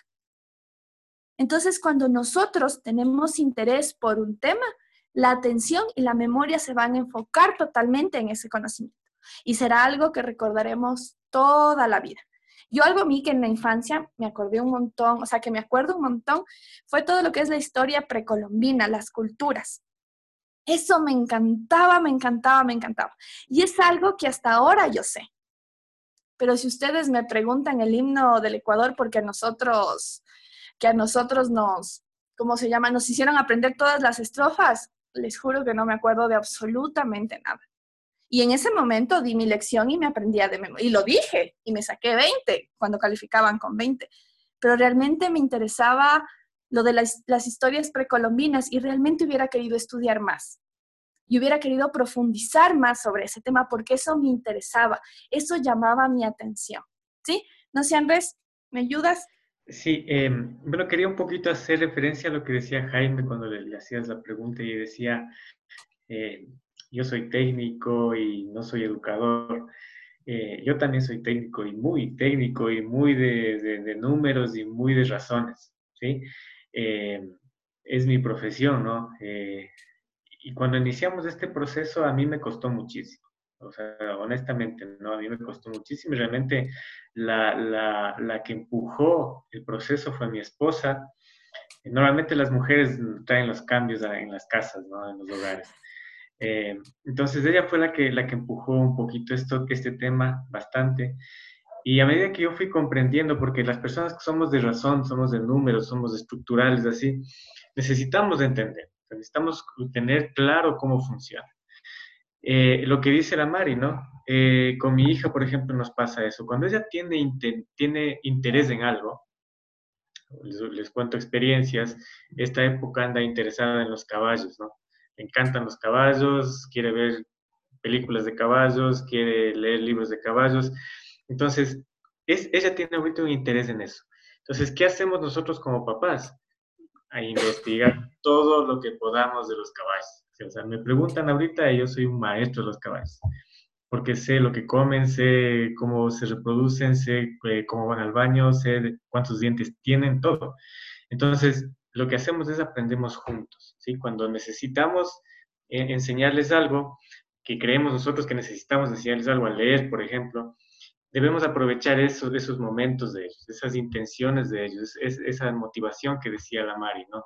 Ahorita ya tiene motivación en los caballos, chévere, entonces busquemos documentación, leamos juntos y en ese proceso yo le voy enseñando, ¿sí? Le voy enseñando a leer, le voy enseñando eh, las tildes, los signos de puntuación, los signos de admiración, le voy enseñando un poco de anatomía, eh, y no soy educador, no soy un maestro, nunca en mi vida me, he preparado para eso, pero vamos aprendiendo juntos. Entonces yo también asumo esa necesidad de aprender de ella, la hago mía también y juntos vamos descubriendo. Es una buena forma también de, de aprovechar. Y algo que dijo ahorita Andrés que me hizo acuerdo que se me pasó en el asunto del ambiente. ¿El mundo está clasificado por asignaturas, sí o no? Sí, el mundo es, sales a la calle y solo ciencias naturales o cuando haces el cambio ya haces mate, cuando hablas con otra persona ya haces lengua, cuando en el, el mundo real está clasificado por asignaturas o no? No, no es real. No es cierto que no todo está mezclado. Porque cuando empiezas a cocinar, estás viendo seres, eh, estás trabajando de plantas, estás hablando de botánica, cuando estás cortando, cuando estás dividiendo, el ambiente, el medio ambiente es interdisciplinario. Todas las materias y todas las asignaturas están mezcladas. Y es lo que acaba de decir ahorita la vez. Estás hablando de caballos y dirías, bueno, solo estaría hablando de animales, pero bueno, si tenemos cinco caballos y le quitamos tres caballos, ¿cuántos caballos te quedan? Y estamos hablando de caballos, pero ya estamos haciendo otras cosas. Entonces, entre más integral sean estos contenidos, en nuestro cerebro el aprendizaje va a ser más significativo. Otro, otro punto importante que está influido en lo que sucede dentro de nuestro cerebro son las emociones. A diferencia de lo que todos creen, las emociones no se, están en el corazón, sino que están en el cerebro medio, están en el, eh, hipocampo y en la amígdala específicamente. Ahí están todas nuestras emociones. Y al ladito de la amígdala está la memoria. ¿Qué significa? Que si emocionalmente tú no estás bien, difícilmente vas a recordar algo y difícilmente vas a aprender. En la escuela, o en, en la escuela, por así decirlo, eh, ¿cuántas veces los profes se detienen a pensar cómo están emocionalmente nuestros hijos para aprender algo? ¿Están dispuestos o no estás dispuesto? Entonces, en casa tenemos esa oportunidad de decir, no tenemos prisa, no nos estamos atrasando y quizás hoy estás no muy dispuesto o no muy contento para hacer algo. Podemos hacer otra cosa, podemos parar. Y cuando emocionalmente y esas ventanas que ellos nos dan y dicen, en este momento yo quiero aprender de caballos y tengo toda la emoción, vas a avanzar el doble o el triple más rápido a ese contenido que lo hubieras hecho si lo hubieras tenido que hacer obligándole o con un mal sentimiento o sintiéndose triste o molesto o enojado. Entonces, esto pasa en nuestro cerebro y nuestro cerebro es integral. Porque todo el tiempo no solo estamos ocupando el hemisferio derecho o solo el izquierdo o solo el óvulo frontal o solo el óvulo occipital. Estás ocupando todo el cerebro. Y entre más áreas del cerebro estén vinculadas, mejor va a ser el aprendizaje. Podemos aprender cantando, bailando, saltando, corriendo, podemos aprender de diferentes formas. Entonces, cuando ya se da el aprendizaje aquí adentro en nuestro cerebro, se evidencia ciertas conductas, es decir, ciertas acciones. Nosotros pintamos, dibujamos, escribimos y estamos evidenciando que estamos aprendiendo. ¿Cuántas veces han visto a sus hijos que han hecho algo que no sabían que podían hacer? A ver, te escucho. Eh, Jaime, ¿cuándo has visto algo que no sabías que tus hijos eran capaces de hacer? ahí le cedo la palabra a mi esposa porque yo no paso mucho en la casa. Ella, ya, a ver, vamos, te escucho. Le pasó a mi hija en la escuela.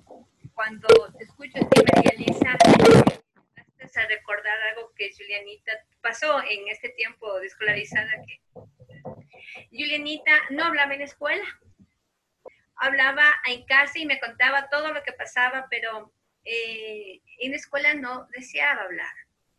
Entonces la profesora me decía que Julianita no hablaba y que necesitaba comunicarse. Entonces, como padres de familia, pues nos pusimos realmente un poco como preocupados, reconozco preocupados, yo un poco más preocupado. Y cometí un error o cometimos un error y le llevamos a un psicólogo, una psicóloga. Sí, o sea, reconozco, cuento mi experiencia. Entonces, la psicóloga me decía, bueno, vamos a ver qué es lo que sucede. Entonces, eh, las primeras sesiones, Julianita no, no hablaba, realmente no hablaba. Y, de ahí eh, lo que yo hice, em, le dejé, dejé que, que se suelte. Inclusive la psicóloga del colegio, nos tuvimos una reunión con mi esposo, la profesora, y me decía que si es que Julianita está pasando por una, alguna situación, un proceso emocional, que si es que tenemos algún problema, si es que tenemos un conflicto. Entonces yo realmente no entendía, porque yo decía, yo paso con mi hija, conmigo, conmigo habla todo, es una hora completa, ¿y qué es lo que está pasando en el ambiente? Entonces, da la casualidad de que pasó esta situación de la pandemia y mi hija empezó a tener seguridad, porque yo me siento hasta el día de hoy, actualmente recibe clases por medio del dispositivo, me siento con ella, recibí clases y cuando puede mi esposo, y me dio una sorpresa, tremenda sorpresa que me emocioné mucho, que mi hija se soltó. O sea, cuando la profesora le preguntaba, ella le respondía. Y cuando un niño no podía, ella levantaba la mano. Entonces yo decía, bueno, ¿qué es lo qué es lo que pasó? Entonces, eh, conversé con la profesora y la profesora me dijo que qué es lo que yo estoy haciendo para que Julianita tenga esa seguridad de hablar. Entonces, yo le dije, tal vez, tal vez, profe, mi hija le empezó a tener miedo, recelo, porque no hablaba con usted. Entonces, yo no entiendo eh, por qué ahora que habla, está conmigo, habla con usted por medio del Zoom y habla con los compañeritos y ahora, hoy por hoy, eh, que son como tres meses más o menos que estamos ya eh, atravesando, Julianita es la primera niña, o sea, me siento orgullosa, pero también me siento como agradecida dentro de todo. ¿Qué pasó esta pandemia para darme cuenta que mi hija lo que estaba teniendo era nerviosismo, inseguridad por parte del docente o del tutor o profesor, como le, le llamemos. Y no significaba que no sabía. Exactamente. Entonces, cuando aquí hacía aquí los deberes en casa, lo hacía perfecto, pintaba muy bien, hablaba muy bien. Entonces, cuando yo empecé a darle un poco más de seguridad y yo decía, yo confío en ti, tú eres una niña que puede, tú eres una niña que entiende, tú eres una niña inteligente y no me importa, y yo le decía, no me importa si otras personas no confían en ti, nosotros como padres confiamos en ti. Y, y, tú puedes, y tú. Entonces yo le, yo le hice, yo le enseñé una frase y yo le decía, tú tienes que decir, yo sé, yo puedo y yo lo logro. Entonces ella me, yo le repetía todas las veces, yo sé, yo puedo, yo lo logro, todas las veces le repetía.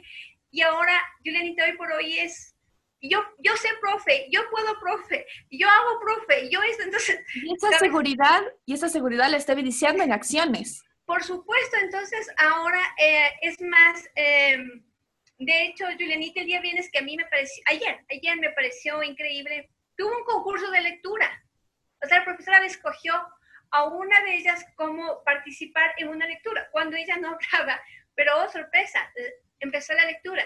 Entonces yo le decía a mi esposo, mira, es la seguridad y la confianza que nosotros le estamos dando. No se siente bien mi hija con la profesora. En todo caso, no supo llegar a, a, mi hija. Como yo le decía, yo soy de profesión contadora, pero yo trabajé tres años como docente y yo eh, enseñaba de otra manera. Yo daba sociales y daba matemáticas, pero yo las matemáticas yo no enseñé en una pizarra. Yo enseñé en la tierra. Y ahí se va aprendiendo. Y entonces, claro, entonces me daba cuenta que yo le decía a mi, a mi esposo, la profesora no está siendo sabia con educación. Porque qué tal si es que yo hubiera sido la madre de que me iba a trabajar, aunque yo le iba a dejar y yo le iba a retirar y estaba pendiente en los programas, qué tal si yo hubiera sido esas madres que tal vez por, por, cualquier circunstancia les dejaban en la mañana y nos veníamos en la noche. Entonces, qué importante es que el niño se sienta seguro, se sienta que le creemos, que creemos en sus habilidades. Qué importante es que el niño diga, yo tengo mm, una persona, sea mi mamá, mi papá, mi abuelito, mi abuelita, aquí, quien cree en mí. Entonces yo cuento esta experiencia en Playdead porque es una experiencia que yo, nosotros la vivimos y por eso es que nosotros, como yo decía a mi esposo, oh, tengo que buscar otra metodología para mi hija, porque todos aprenden, pero no todos aprenden en el mismo tiempo. Ni de la misma forma. Okay. Y te pudiste dar cuenta en que al momento en que ella estuvo emocionalmente más estable, pudo evidenciar y sacar todo ese aprendizaje. Y demostrar que sí sabía y demostró que puede hablar y que tiene seguridad, porque no solo trabajamos en conocimiento, sino también en lo que se llaman habilidades blandas. Beverly, pediste la palabra, te escuchamos. Gracias. Gracias.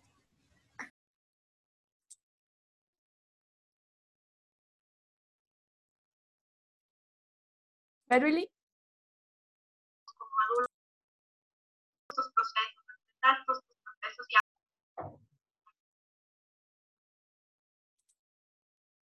No sé si le escuchamos. Verily, pediste la palabra, te escuchamos. Creo que se le cortó.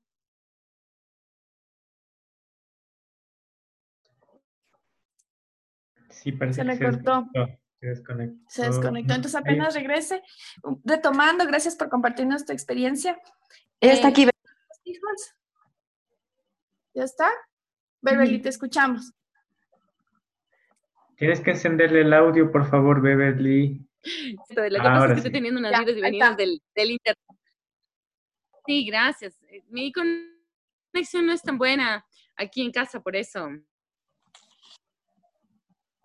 Si quieres, eh, para que se escuche mejor, podrías apagar el video. Me voy, vuelvo. De lo que preguntaba Marilisa de... Apagar el video. Entonces, les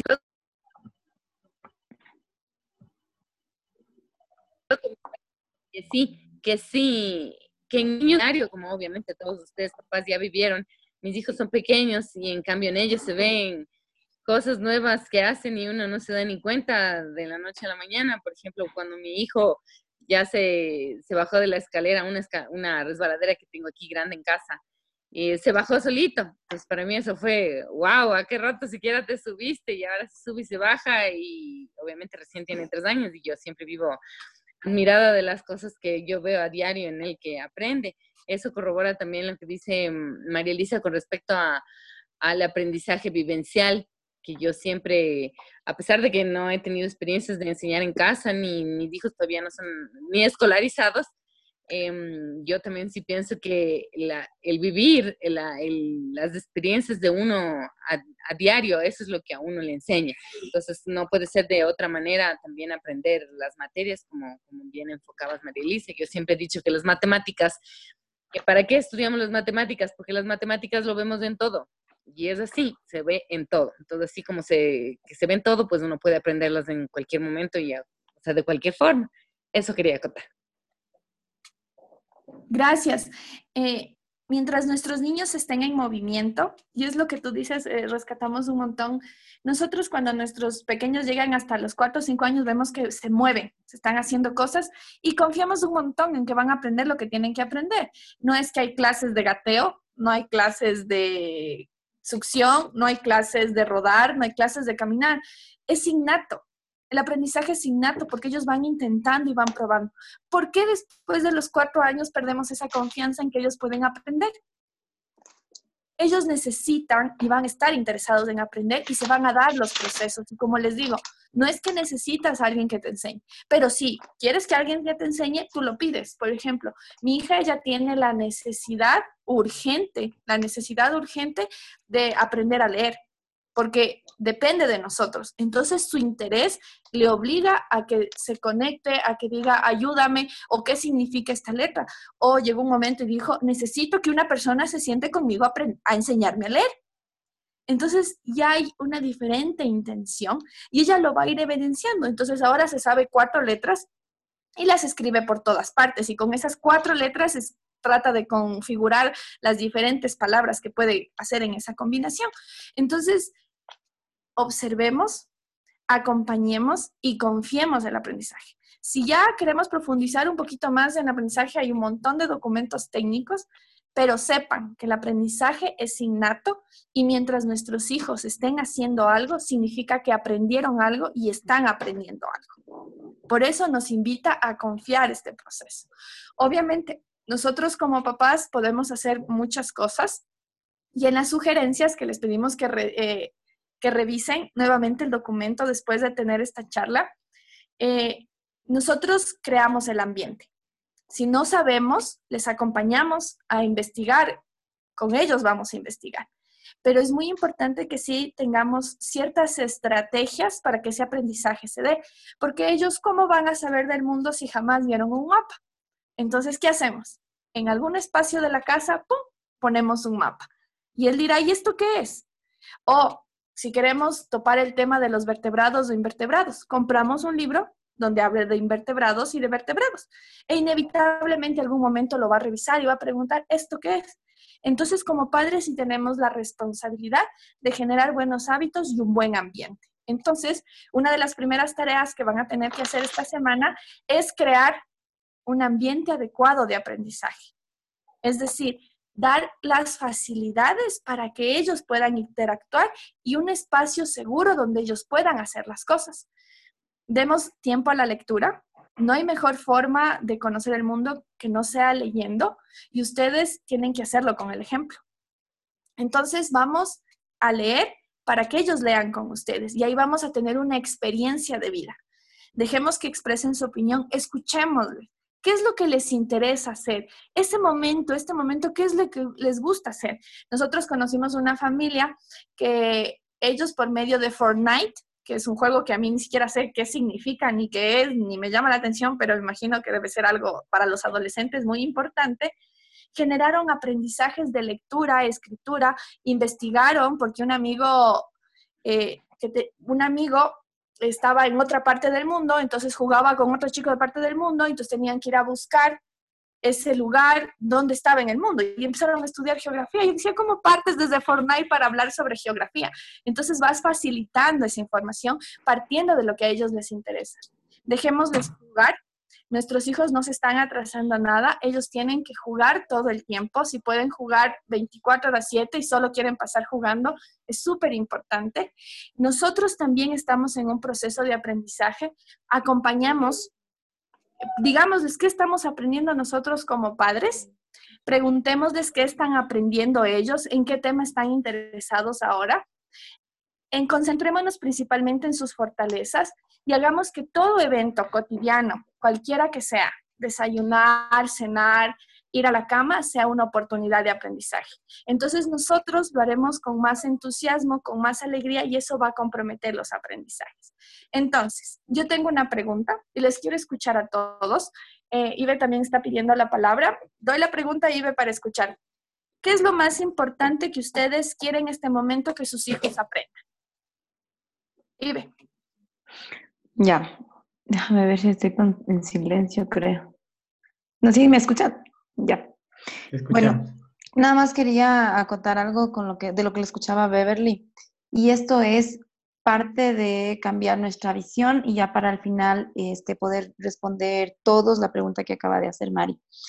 Parte de cambiar nuestra visión con respecto a la infancia y al aprendizaje y a la educación es entender que la educación no es algo que empieza con la escolarización, no empieza cuando llevamos a los niños a la escuela, a lo, o sea, que le llevamos al uno o a los cinco años, y que termina con la universidad cuando ya nos graduamos. La educación es algo que empieza desde el momento en el que nos empezamos a formar en el vientre de nuestra mamá, y la prueba es que las mamás siempre estamos hablándoles y acariciándoles en la pancita y todo, ¿no?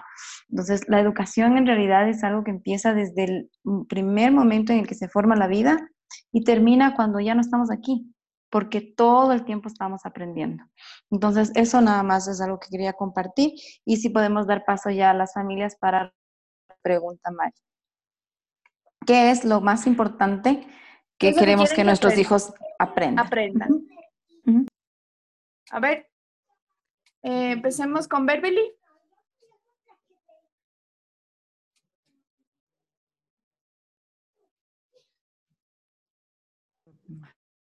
Sí, aquí estoy. Em, yo me estoy enfocando con mi hijo mayor, el de tres años, en que reconozco la derecha y la izquierda. Ya, y un poco los colores. sí, que no, que no le atina a los colores. Y con mi hijo menor, en que coja ritmo de lactancia y, y de sueño. Ok. Eh, seguimos con Cris y Paul. Eh, sí, esto es como para ver en, qué, proceso estamos, ¿no? Creo que me perdí un poquito, lo siento. No, ¿tú qué quieres que aprendan ahora tus hijos? Mm, ah, em, bueno, en realidad ahí, en ese punto estoy como todavía en, en, la idea, porque mis dos guaguas ya son grandes, en realidad ya mi nena tiene 13 años y mi varón tiene 10 hasta este punto yo sentía que no les ha ido mal en el colegio, están muy bien, nunca he tenido problema, entonces sentía que todo iba bien, siento que todo iba bien todavía, pero ahora estoy en ese proceso de, disrupción, o sea, de, romper con eso, de, ver realmente qué es lo que quiero. Yo lo que, yo, lo que quiero enfocarme, creo, o, quiero empezar es primero, como, como, como les decía, es como sanar todos estos tabús que todavía tenemos en la cabeza, y quiero, quiero, quiero poder hacer eso con mis hijos. Quiero, quiero ver que ellos sientan mucha más confianza, mucha más ganas de aprender, porque claro, una cosa es ir al colegio y, aprender y seguir un currículum, y otra cosa es sentir ganas de aprender. Eso, eso creo que es lo primero. Ya. Cristel, ¿nos cuentas qué quieres que tus hijos aprendan ahora?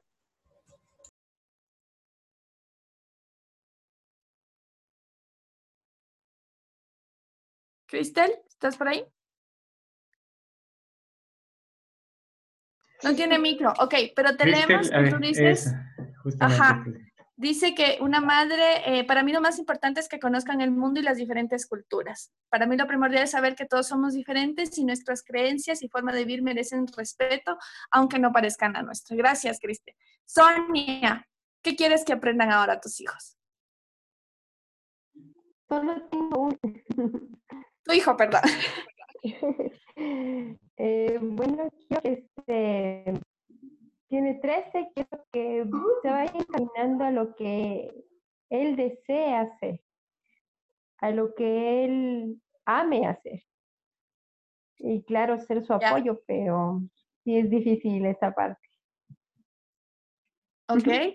¿Y quién me falta? Jaime, ¿también nos cuentan ustedes qué quieren que aprendan sus hijos?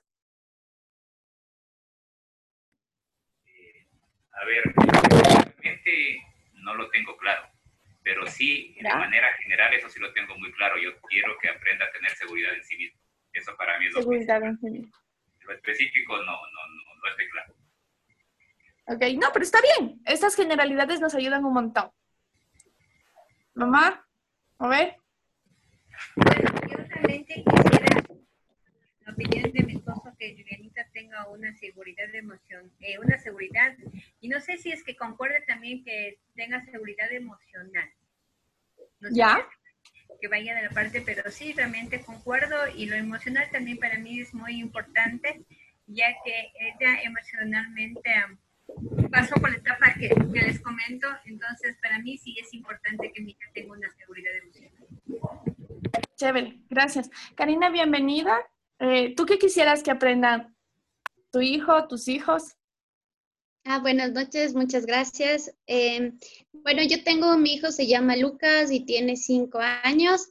Y bueno, en mi caso, para mí es como un poco complejo. O sea, yo, siento igual y creo que él va a ir aprendiendo de acuerdo a su proceso y es algo como, como familia que igual lo estamos viendo y respetamos un montón eso. Pero eh, mi idea es igual tener más herramientas porque a veces siento que él tiene muchas necesidades y a veces no sé cómo abordarlas.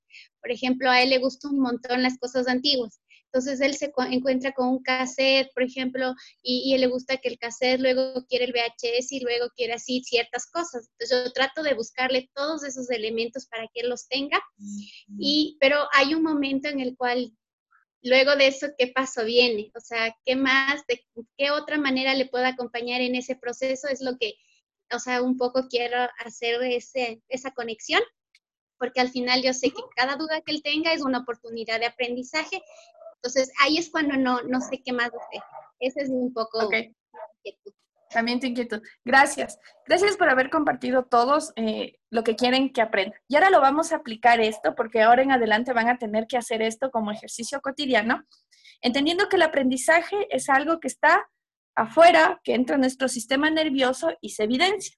Entonces, ustedes quieren que sus hijos tengan una mejor inteligencia emocional, sean más seguros, se conecten consigo mismos. Ustedes esta semana tendrían que crear ambiente o planificar una actividad para lograr ese aprendizaje. ¿Qué sé yo? Si queremos que tengan mayor seguridad emocional, entonces esta semana vamos a leer cuentos sobre eh, las emociones. O vamos a ver una película súper sentimental vamos a crear ambiente, vamos a crear estímulos. No les vamos a obligar, sino que le vamos. Entonces, por ejemplo, nos contaba ahorita que ella le gustan cosas antiguas. Entonces, vamos a sacar la máquina de escribir, vamos a ir a buscar cosas antiguas, vamos a sacar. Vamos a dejarles que experimenten, vamos a dejar que tengan contacto, que vivan. Y después, ¿cómo evidenciamos? Ellos van a evidenciar, es como, ¿te gustaría eh, hacer de que dibujemos emociones en un cuadernito?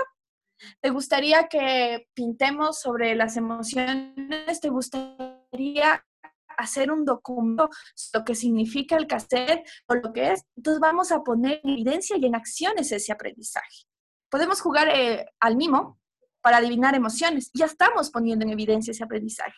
Entonces, les acompañamos en este proceso y siempre vamos a hacer, ¿cómo le facilitamos? Cómo lo están, cómo están interactuando y luego ellos cómo evidencian ese aprendizaje. Y si nosotros, en medida que nuestros chicos, sí, te escucho. Sí, o sea, eso creería que, que sí lo podrían aplicar con, con los más pequeños, pero por ejemplo con el de 13. A ver, hagamos un ejemplo puntual con el de 13 porque justo me iba a meter al tema de los adolescentes. Entonces, por ejemplo, a él, ¿qué quieres tú que aprenda? Que apasione por algo que le gusta, ¿no es cierto?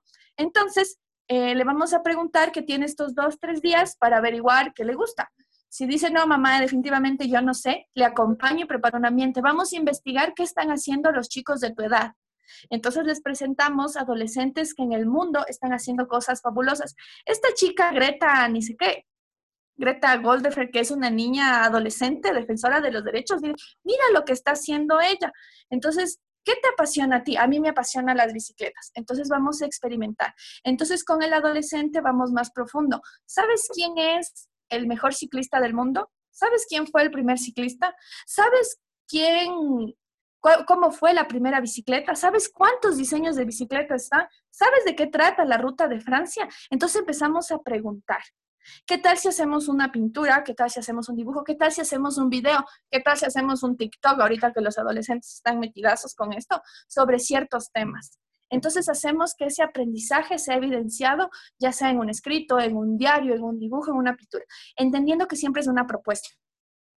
Y si ellos no quieren participar activamente, quizás nosotros como papás sí. Entonces, si a él le apasiona mucho el asunto de las motos, bueno, yo también como mamá voy a investigar de las motos, vamos a intentar hacer una moto en plastilina y yo empiezo a proponerle cosas.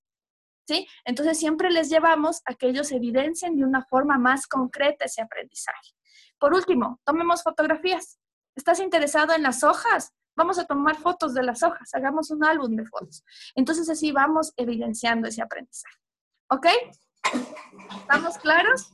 Aquí se desbarata mi casa. Listo, continuamos. Ya me perdí en la agenda, Andrés, y ve si me ayudan. Sí, estamos en, ya terminando el tema de aprendizaje, ¿no es cierto? A partir de aquí vamos ya al punto de preguntas. Yo nada más quería hacer un aporte, partiendo desde tu pregunta, Mari, de que les, nos preguntabas, ¿qué quieren que sus hijos aprendan? Yo quisiera invitarles a ir más allá de qué quiero que mis hijos aprendan, sino para qué quiero educar en casa, cuál es el objetivo. porque a veces cuando solo nos preguntamos qué quiero que aprendan, a lo mejor nos quedamos en y no es que esté mal, pero nos quedamos en quiero que aprenda mate o quiero que aprenda los números o los colores o quiero que aprenda, nos quedamos ahí, pero yo quiero invitarles a ampliar esa visión. ¿Qué quieren ustedes como papás para la educación de sus hijos? ¿Para qué vamos a educar en casa? No me voy a poner como ejemplo porque esto es algo, un trabajo muy personal, pero por ejemplo, para mí la educación en casa es un proyecto de vida, ¿ya? Entonces, ¿por qué educo en casa yo? Porque por tres cosas porque yo quiero que mis hijos descubran cuál es el propósito de su vida, porque yo quiero que ellos puedan formar su propia identidad a base de tenernos a nosotros, a sus papás, como un, em, un, reflejo, como un, se me fue la palabra ahorita, como con quién identificarse me refiero, y porque quiero que ellos sepan que pertenecen y que son parte de una familia.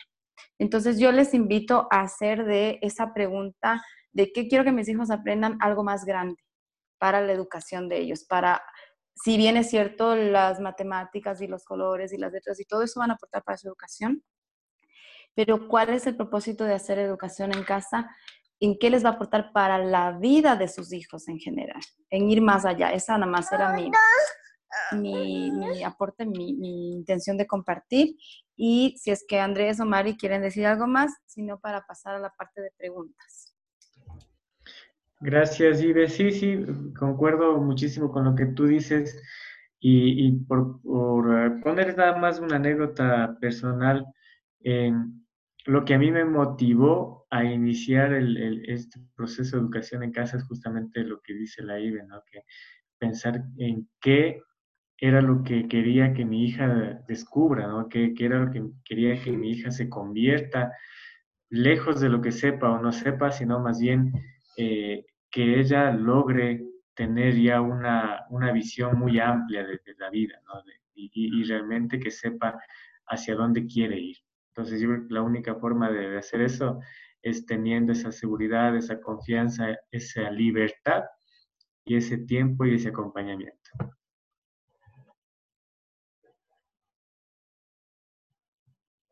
Entonces abrimos para preguntas.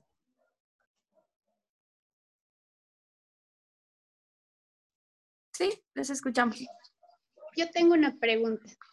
Em, bueno, a mí me preocupa algo. No sé si eh, yo, Lucas es el único hijo y realmente en casa no, o sea, yo en general con mi familia tampoco somos de muchos amigos y los amigos que tenemos eh, no tienen hijos pequeños o ya tienen hijos grandes. Entonces, bueno, una necesidad de nosotros como papás, la idea de un poco que él fuera a, un, a una institución educativa era que pueda tener esta relación con niños de su edad. Y un poco el miedo era en relación a eso.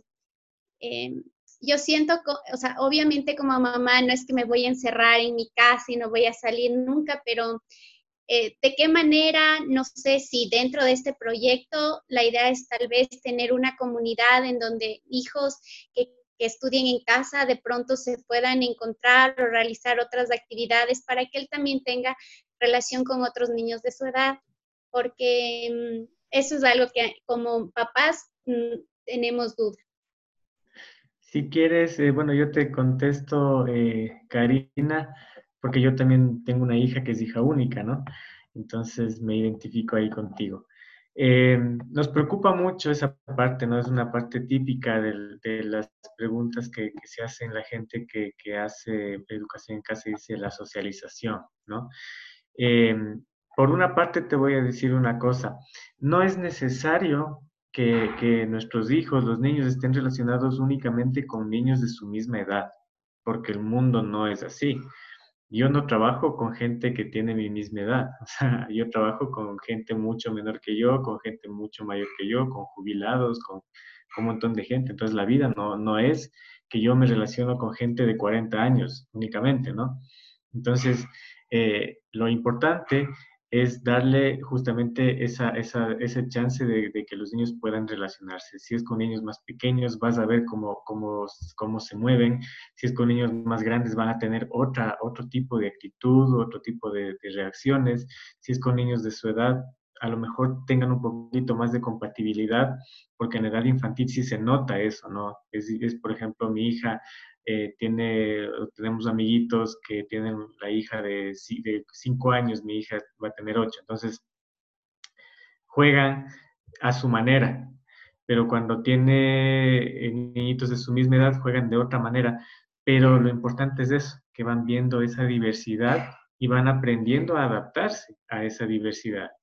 Mi hija también pasa eh, tiempo con sus abuelos, con ellos juega desde fútbol hasta ajedrez, eh, entonces, no es necesario únicamente esa socialización con niños específicamente de su edad. Y la otra parte que tú mencionas del tema de, tener un soporte, un apoyo comunitario, sí es necesario. Nosotros eh, tenemos ese, soporte y gracias a ese apoyo nos hemos conocido, los, los tres que estamos aquí, Beth, María Elisa y yo, nos hemos conocido en esa comunidad y, y es necesario, ¿no? De hecho, pues obviamente a medida que este tipo de talleres, este tipo de, reuniones eh, vayamos creciendo, vayamos, nos, vayamos consolidando más que creciendo, nosotros también les apoyaremos para que puedan crear grupos en donde podamos tener justamente ese apoyo. Es, también parte del proyecto y es también parte de nuestra intención también ayudarles en ese proceso porque sabemos que es necesario. Cris y Paul pidieron la palabra. Eh, sí, bueno, creo que ya también ya bastante. ¿Quieres tú empezar? Eh, dos, dos, dudas principales. Eh, justo esto lo que se tomaba, ¿no? Que mientras más tiempo pasas en, en, escolarización es más difícil romper con eso. Ese es uno de mis, de mis mayores miedos. Tengo mis dos guaguas que son grandes, la nena de 13 y el otro de 10, y es uno de mis mayores miedos. Y sobre todo con mi nena adolescente, es como cómo venderle la idea. Creo que es, creo que por ahí va la cuestión. de que, de que esto, porque claro, ella, una de las cosas que más extraña en este momento es sus compañeras. se ven, tienen videochats y todo eso, videollamadas, pero es una de las cosas que ella más extraña. Entonces, ¿cómo cómo ayudarle en este proceso a ella. Si es que hasta qué punto es posible, si es aconsejable o más bien es una decisión, bueno, yo sé que es una decisión de ella, estoy consciente de eso, pero como mamá siento que hay algo más que podemos hacer, pero no sé hasta qué punto es bueno tratar de venderle la idea o más bien permitirle. O sea, esa parte me, me, queda muy como preocupante. Creo que es la eh, palabra. por experiencia, no sé si me permiten responder o Ibe quiere responder voy nomás, ya. Eh, por experiencia y porque hemos visto en ciertos procesos similares, entre más grandes son los niños, más eh, los chicos, nuestros hijos, nuestros adolescentes, más vinculados deben estar en esta toma de decisión para que no sea algo impuesto. Porque esto no va a ser fácil, no va a ser sencillo y va a implicar retos. Y a veces los adolescentes en la primera dificultad te va a decir, tú tuviste la culpa porque tú decidiste por mí, bla, bla, bla, bla, bla, todo lo que implica, ¿no?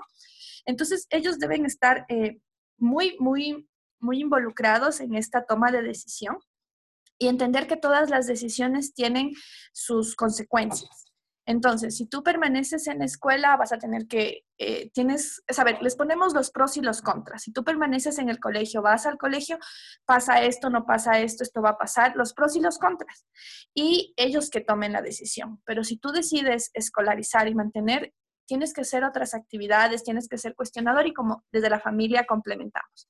Ahora, no porque salgas de la escuela o del colegio significa que debas romper relaciones con tus amigos. Mejor tienes más tiempo para estar con tus amigos porque no tienes que pasar todo el tiempo haciendo deberes. Entonces, eh, yo conozco mucha gente que se desescolarizó en adolescencia y en la niñez y aún se siguió viendo con sus amigos del colegio. Y seguían saliendo y seguían paseando y cosas por el estilo. Entonces, lo uno no quita lo otro. Y si bien eh, tenemos esta inquietud de con quién va a socializar, eh, sí les invitamos que se saquen la idea de que socializar es solo gente de la misma edad. Sí, quizás infantes, quizás, pero no necesariamente todos deben tener cuatro y cumplir en febrero cinco. Eso no es real, pero si puedes relacionar, si quieres que se relacione con otros niños para que practique habilidades sociales, aparte del grupo de apoyo tenemos otras actividades complementarias, como cursos, talleres, eh, los primos, los vecinos.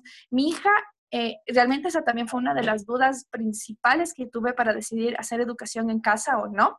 Antes, Dios gracias, aparecieron la IBE y el Andrés y ya fue como que el último empujón que yo tuve. Pero, por ejemplo, en este tiempo de pandemia no nos hemos podido ver. Entonces, y mi hija es súper sociable. Ella le encanta. Pero ¿qué hizo mi, mi hija? Es íntima amiga de todos los niños del barrio. O sea, todo el barrio le conoce. O sea, es impresionante porque es tan sociable y necesita tanto relacionarse con otros que se relaciona con la señora de al lado, de al lado. Y si bien son hogares que tienen otros valores, ella tiene muy claro que sus amigas van a la escuela y que tienen ciertas responsabilidades, pero ella ocupa esos espacios que sus amigas tienen para jugar con ellas y estar socializando. Entonces, aquí, cuando hacemos educación en casa, la socialización se abre. Ya no se limita a un aula, a unos compañeros te relacionas con el señor de la tienda, te relacionas con el vecino. Si sigues un curso de ballet vas a tener gente que está con tu mismo interés y tienes amigos de otro contexto y obviamente nosotros eh, la intención a largo plazo es que se genere un grupo de apoyo aquí, que las personas que entre más cerca se, estén y como estamos en vibrando en la misma sintonía podamos compartir y nuestros hijos puedan compartir. Y para mí es más sano que mi hija se relacione con niños y sus amigos sin tener que hacer deberes y solo se reúnan a jugar y a disfrutar y a aprender innatamente. Para mí es mucho más valioso eso. No sé, ¿alguna otra pregunta? Ahí ve. Sí, la Ibe quería Sí, yo quería compartirte, perdón si me interrumpe mi bebé un ratito, está conmigo. Em, no solo para ti por el tema de la edad de tus niños, sino porque yo, por ejemplo, cuando, cuando empezamos, yo sí le pregunté a mi hija, eh, un poco le hice la propuesta y ella tenía seis años, entonces siempre es importante tener en cuenta su opinión. Pero más allá, tú dices, ¿cómo le presento la idea, no? ¿Cómo le presento la propuesta? ese es el trabajo real y ese es el reto. Tiene que ser una propuesta tan atractiva para que ella diga sí. Entonces, ese es nuestro trabajo. Por eso yo decía que para mí la educación en casa es un proyecto de vida.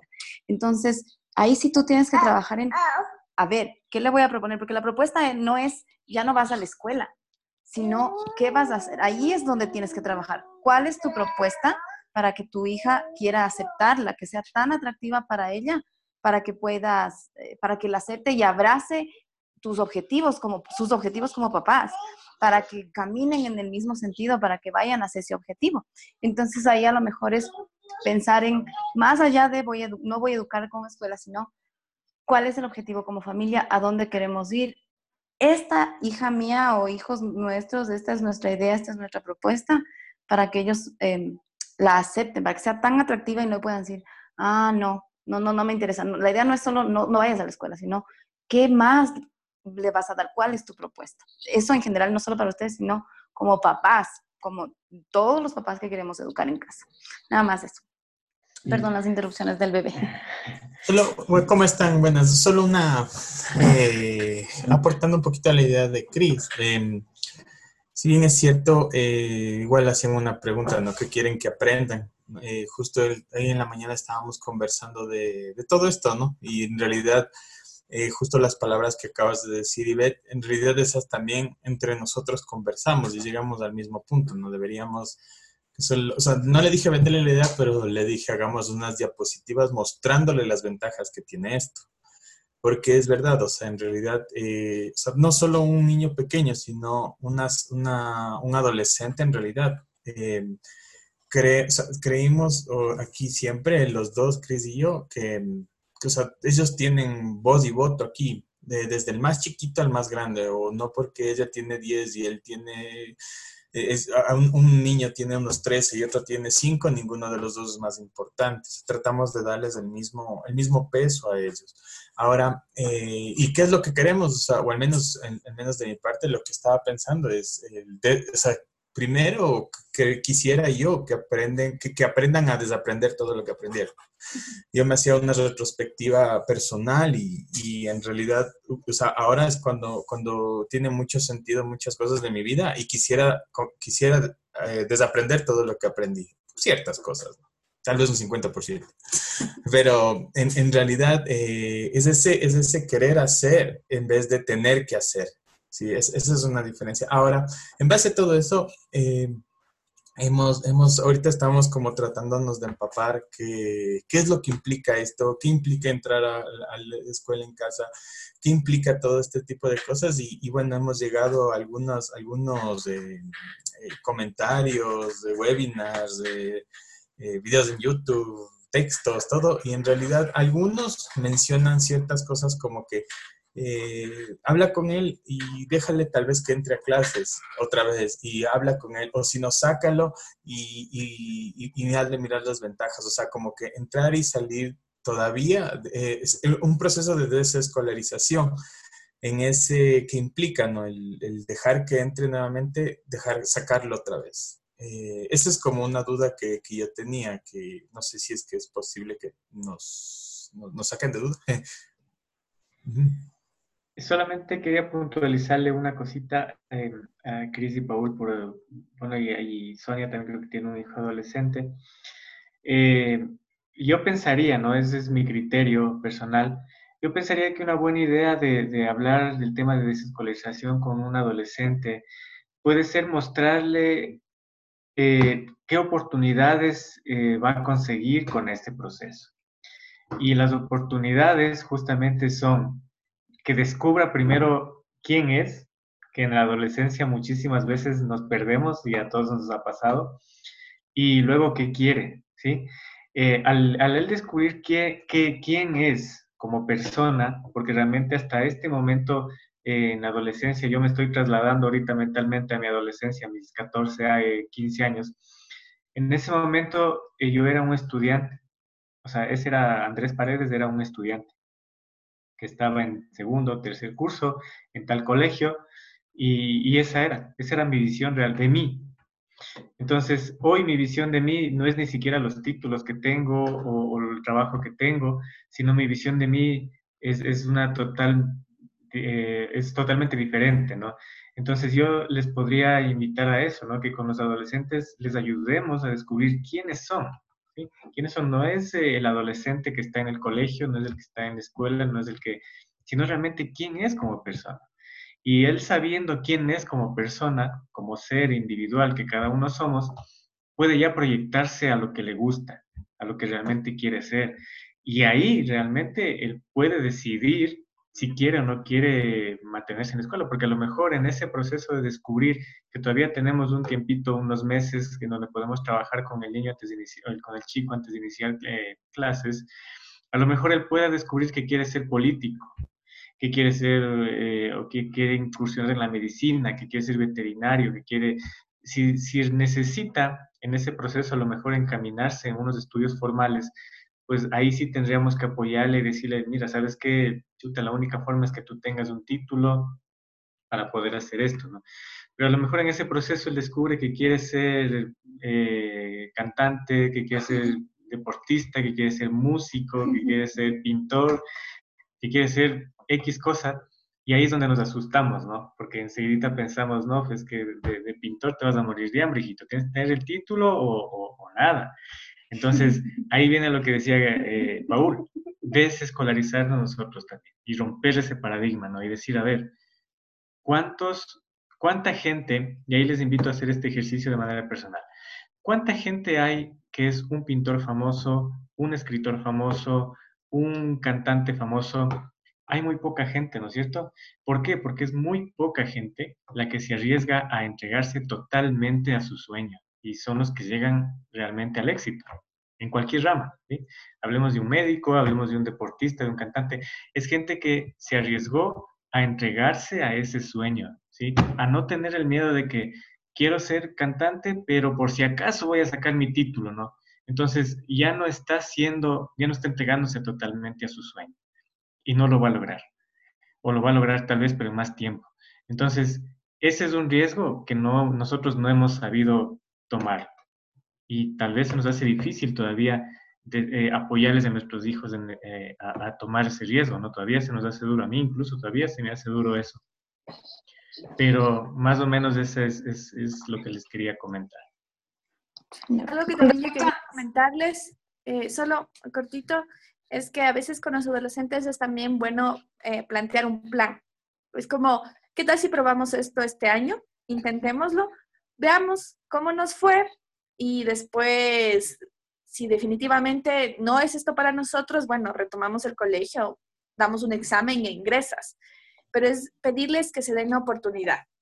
Nadie tiene la oportunidad de elegir.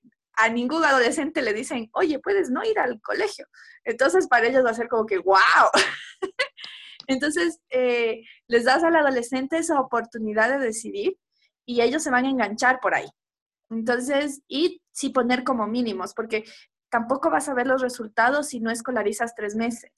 Pero si después de un año de no ir al colegio, ahí sí vas a poder ver resultados. Entonces ahí sí vas a decir si, si nos funcionó o no nos funcionó.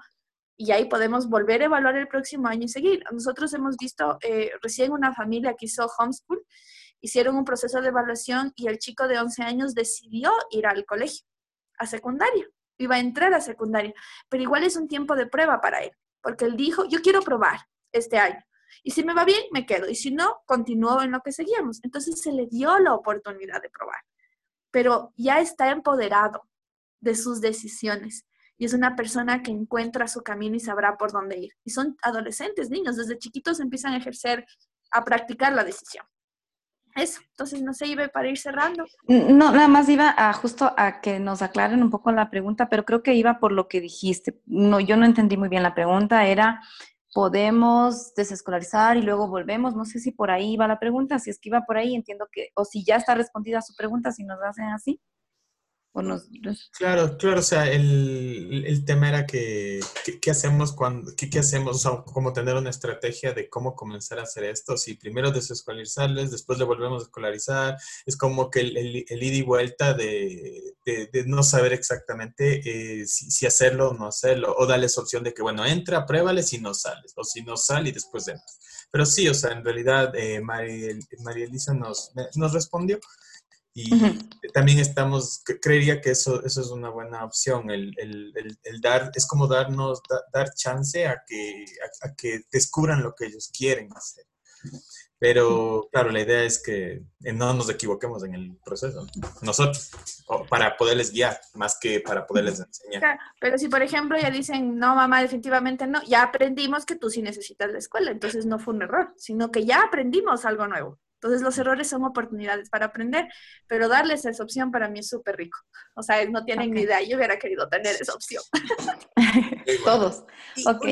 una, última cosita, disculpen, eh, es una cuestión un poco legal. Me estaban diciendo justo hoy en el colegio que para yo poder eh, sacarle o para poder terminar el año, eh, tengo que presentar el, el que ya tengo yo un cupo en otro colegio, por ejemplo. Entonces, ¿hasta qué punto yo puedo simplemente decir, o sea, o sea, legalmente ellos me pueden hacer algún problema si yo les digo, no, yo voy a hacer homeschooling con mis hijos, o así que, no, este año no van a volver?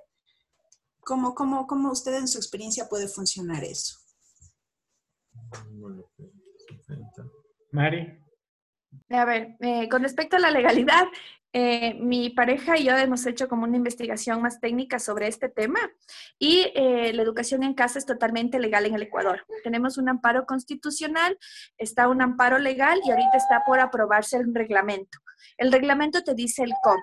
Normalmente los colegios o en provincia no tienen conocimiento de esto, no es por mala fe lo que están haciendo, es por desconocimiento. Entonces, eh, el reglamento nosotros estamos esperando que llegue porque ahorita ya desde la ministra de Educación dijo que se va a potenciar el homeschool, pero el reglamento nos dice cómo se va a hacer. Entonces, estamos esperando que salga este reglamento, pero lo que han hecho todas las familias es desaparecer. o sea, ya no han regresado a los colegios ni a ver pases de año ni nada. Es en serio, les digo. O sea, es como han desaparecido. Y si tú quieres regresar, nosotros eh, en la página, en nuestra página web, está la explicación más puntual de cómo hacen las familias, pero si quieres regresar, vas al distrito y le dices, a mi hijo le corresponde ir a décimo año, los pases de año, no, no tiene. Tiene que dar un examen. Bueno, ¿cuándo el examen? Dado el examen, ingresó. Pare de contar, no es nada complicado. O sea, no es, no es tan trágico ni complicado y lo que lo estamos haciendo es legal y tenemos un amparo constitucional y de ley. Lo que falta es el reglamento, pero es culpa del ministerio para que son lentos y a los del distrito para que son desinformados. O sea, ya no es nuestra responsabilidad. O sea, perdón. Sí. Y más que nada era como no caer tal vez como en negligencia como papás por el hecho de sacarles a nuestros hijos y mantenerlos en casa. Ese era un poco mi, mi, miedo. ¿no? No, no, no, no, vamos a tener ningún tipo de problemas. Eh, Iba, querían hacer una pregunta. Jaime también está hablando en la población.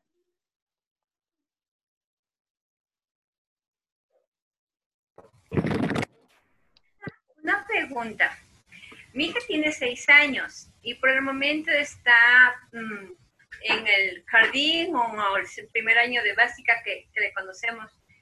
Una consulta. ¿Ustedes nos van a apoyar um, con temas semanales, quincenales, mensuales, o de qué manera nos van a guiar para nosotros saber cómo enseñar o qué tiempo quedarnos en algún tema, o cómo va a ser el, tipo de enseñanza por parte de ustedes.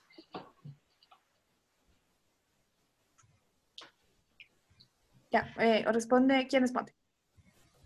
Eh, Respóndele tú con respecto al proyecto. Exacto, sí sería bueno que les... Ya, primero, eh, les vamos a invitar a dejar de que hablemos de enseñanza y hablemos de aprendizaje, ¿ya? Eso es como, primer punto, nosotros no enseñamos, sino que aprendemos, aprendemos todos. Es el tema de hoy.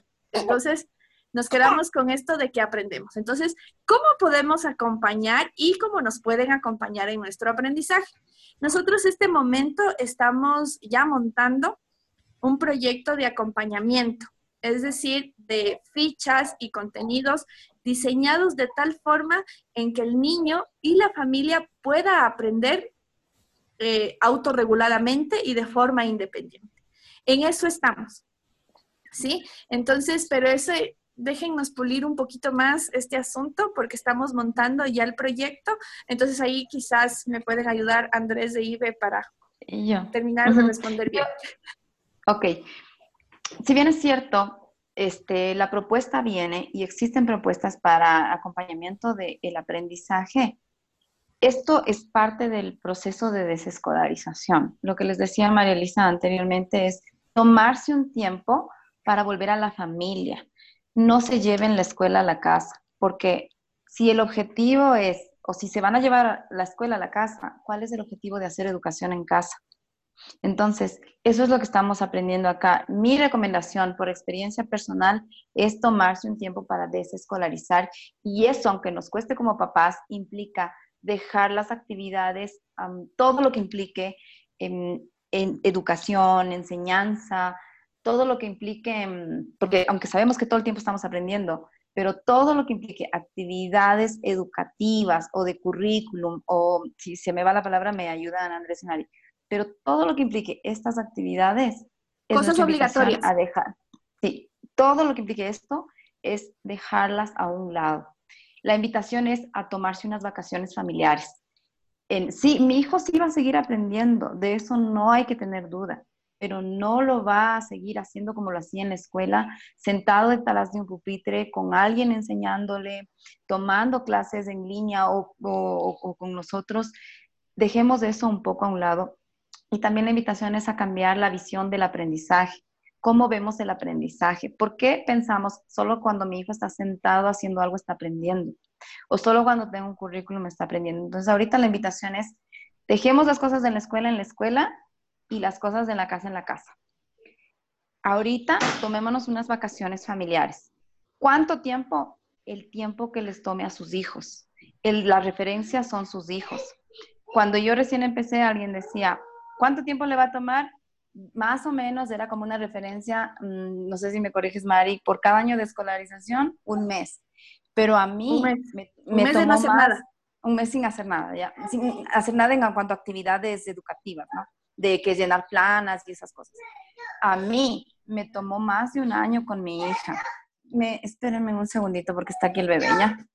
Ya te abro la puerta. Entonces, a mí me tomó más de un año. Mi hija salió de la escuela a los seis años igual, ¿sí? ¿Verdad? Uy, cuidado.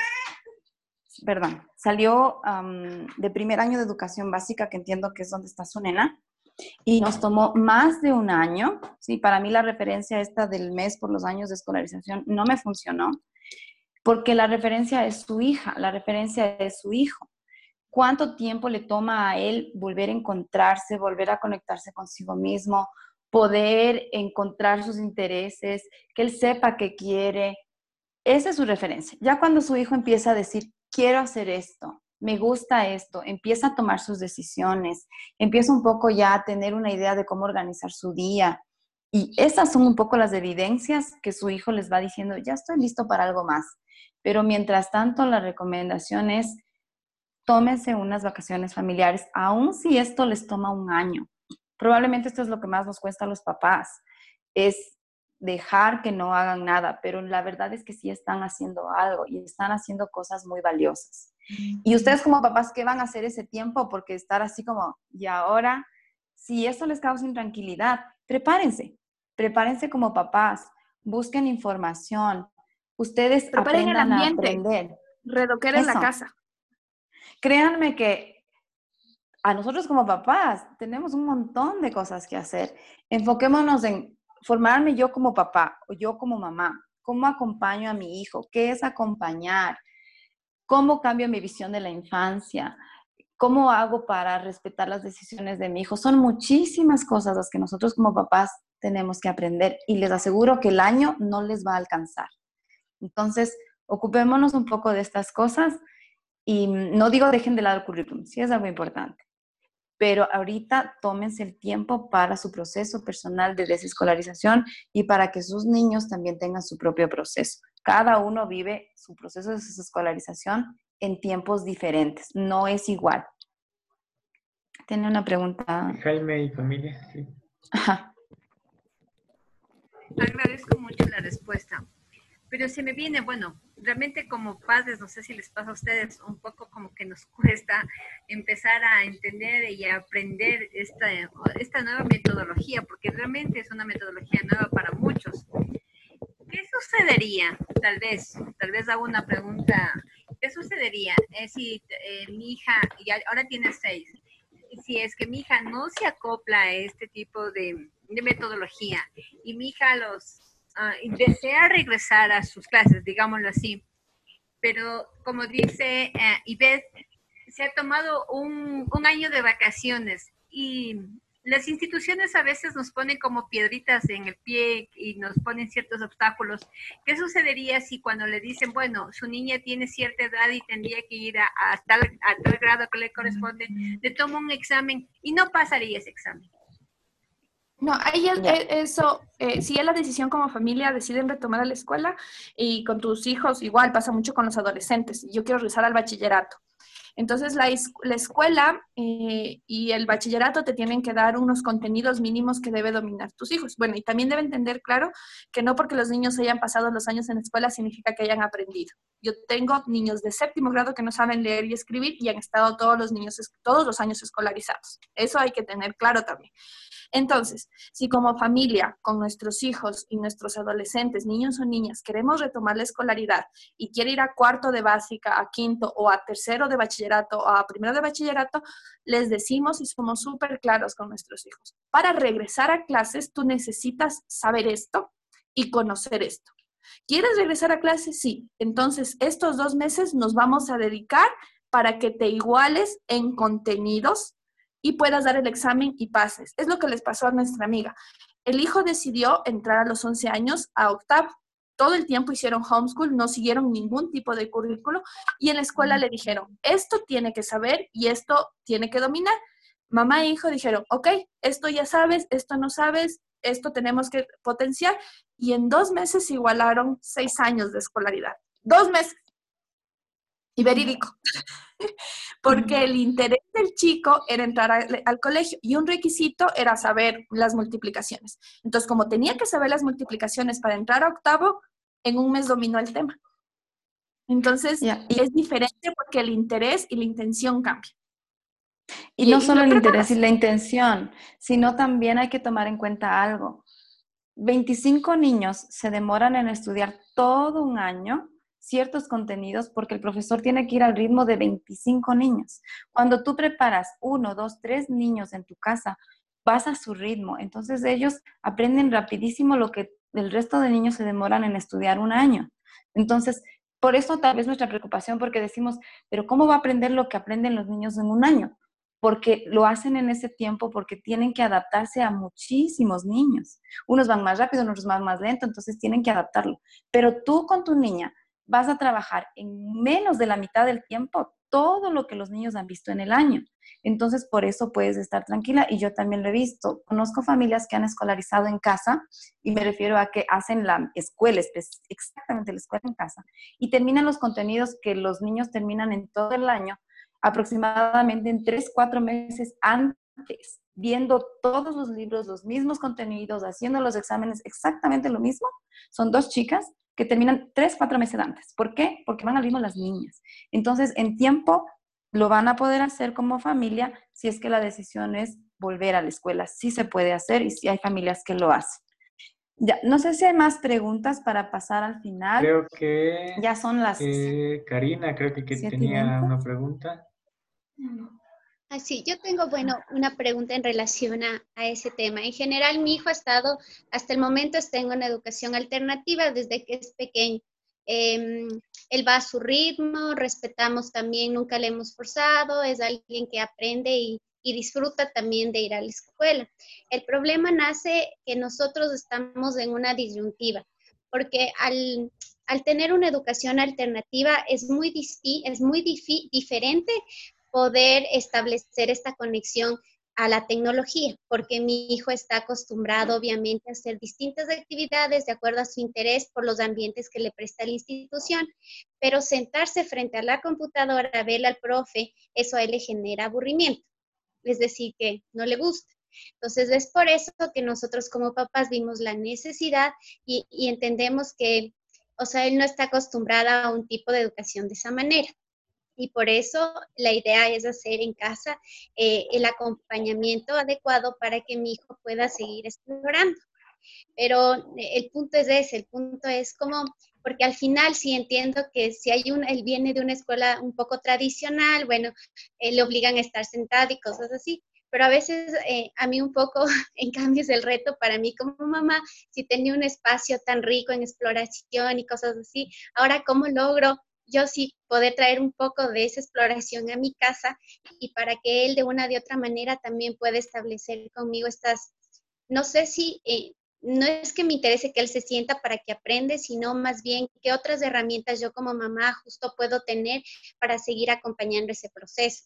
Entonces, eh, mi idea es un poco que a través del apoyo que ustedes nos brinden, yo también pueda seguir apoyándole de esa manera a, mi hijo. Ese es un poco mi, inquietud. Si tal vez el, plan o el proyecto que ustedes tienen está enfocado en que tal vez este acompañamiento sea directo con mi hijo o más bien pueden trabajar conmigo y yo acompañarle a él de la manera. Sí, un poco la propuesta es que sea más experiencial el, el aprendizaje porque entendemos y comprendemos que es imposible sentar a un niño a frente de un computador eh, más de una hora, o sea, eso no es viable. Entonces, un poco la propuesta que estamos generando es que sea un trabajo experiencial donde trabajamos con los papás medianamente, con los niños directamente y van trabajando en la generación de sus propios aprendizajes. También eh, para comentarte, los niños que normalmente siguen educación alternativa hasta séptimo, octavo año, como tienen tanta capacidad de ser versátiles, de crear e, innovar, son muy adaptables a cualquier sistema educativo tradicional. Eso ya hay estudios. Entonces, quizás tu hijo aprendió hasta los 10 años saltando y brincando, pero tuvo que ir a un colegio tradicional, a ellos no les cuesta ellos se adaptan porque están tan conectados consigo mismos que dicen esto solo es un instrumento para yo seguir aprendiendo y me adapto y sigo. Entonces, por eso no te preocupes, que el momento en que ya necesite tener actividades formales, el haber vivido, el haber tenido la oportunidad de decidir y de explorar, le va a permitir decidir también sentarse un rato a atender y lo va a hacer. Entonces, si la propuesta que estamos generando es algo más autorregulado, porque no creemos que haya educación virtual para infantes. Realmente sería cruel hacerlo. Ok. si es que no tenemos más preguntas, quisiera pasar a la parte final. Eh, sí, eh, y haciéndoles una invitación y una pregunta nada más. Este, queremos que nos compartan brevemente, familia por familia, qué se llevan en qué les ha aportado este taller, sea el material descargable o lo que hemos conversado el día de hoy. Eh, vamos a puntualizar cualquiera de estas preguntas que ustedes quieran compartir. ¿Qué se llevan del taller? ¿En qué les ha aportado? Algo que hayan logrado generar como aprendizaje, ¿sí? O algo que ustedes ya puedan poner en práctica. Eso es como algo que quisiéramos que nos, que nos compartan. Y también, si es que alguien tiene alguna inquietud, respecto al cuadernillo, si es que quieren que les pongamos algo, un poco más de ejercicios prácticos o un poco más de ejemplos, de acuerdo a las necesidades que hayan visto, también que nos compartan, por favor, ya para ir cerrando. Empecemos, Jaime y familia, por favor, sí. A ver, bueno, primero agradecerles y ver a Andrés y María Elisa en especial, que ustedes ya tienen camino recorrido, digamos. ¿Y qué me llevo? Romper esquemas de mi cabeza, realmente, eso es lo que me llevo. Es el trabajo netamente para micro, para mi esposa, antes que para mi niño. Y quiero intentarlo, me parece que es una buena decisión. Creo que con esto voy a conseguir el objetivo, que es tener seguridad en mi hija e incluso en nosotros también, porque es algo totalmente nuevo. Y eso, eso es lo que me llevo. Y lo que quisiera, bueno, eh, es aprovechando de que ustedes ya tienen más experiencia, que tal vez nos ayuden con bibliografía, algo que nos podemos autoeducar para tener más conocimiento de ese tema. Eh, no sé si quieren No, bueno, realmente yo me uno al agradecimiento de mi esposo. Gracias por el tiempo, gracias por la información, gracias por ayudarnos a despejar ciertas dudas que tenemos como padres, ya que hemos sido de alguna manera cumplimos tradiciones. Y me apena mucho que esto no hubo más tiempo porque me hubiera gustado también estudiar de esta manera y que me hagan escoger este tipo de educación. En todo caso, eh, como primera clase, como primer taller, eh, me queda un aprendizaje muy claro que lo que más nos va a costar, creo que más nos cuesta aprender es a los adultos que a los niños. Los niños pueden aprender en cualquier momento. Gracias. Gracias, Jaime, gracias. Eh, Cris. Sigue Berbeli. Eh, ah, ¿quiere seguir? Creo que no sé, que se quedó sin batería. Beverly dijo que quería seguir, está ahí. sí. está todavía conectada. Gracias, todavía, todavía tengo batería. Bueno, em, me llevo, la verdad, un poco de incertidumbre porque sí me considero una persona bastante estandarizada, escolarizada y bien, muy disciplinada. Así es que sí, es va a ser un reto para mí si, si continúo con la propuesta. Me llevo un poco de incertidumbre pero a la vez también un poco de esperanza, es un sabor como agridulce, un poco de esperanza de, de, que mis hijos tal vez tengan la posibilidad de hacer algo diferente a lo que yo he hecho y tal vez de explorar sus sueños de mejor manera de la que lo he hecho yo. Entonces eso también me, eso también me da un poco de esperanza a la vez. Y sí, quisiera también que, trabajen un poco más con, conmigo con respecto a, a la confianza, porque si hay un punto en el que digo yo que no voy a ser capaz de manejar a un niño tan pequeño, no soy tan creativa, ese tipo de cosas. Sí me hace falta un poco de confianza en mí, en que, en que puedo lograrlo, a pesar que yo lo conozco muy bien y lo amo por sobre todo, como todos ustedes, a sus hijos, pero sí, sí, sí, uno pone demasiado fe en las profesoras. Eso me llevo. Gracias a todos y buenas noches. Gracias, Beverly, muchísimas gracias. Eh, voy a comentar lo que nos dice Cristel eh, a través del chat. Nos dice, me llevo la inquietud de si, de si puedo desescolarizar, ya que mi alternativa principal es online y con Pensum. Eh, respecto a eso, creo que ya conversamos un poquito sobre, topamos estos temas también de, la educación online. el tema del Pensum es, es también un apartado que es importante tratarlo eh, pero de momento queremos sembrar un poquito la idea más eh, de, empezar como se llamaba el taller, volvemos a hacer referencia a, él, a la confianza, ¿no? A la confianza en nosotros mismos, como nos dice Beverly, y trasladarles esa confianza a los niños. Eh, obviamente también nos dice Cristel, aprendo que no todos somos iguales y que me concentro en el trabajo.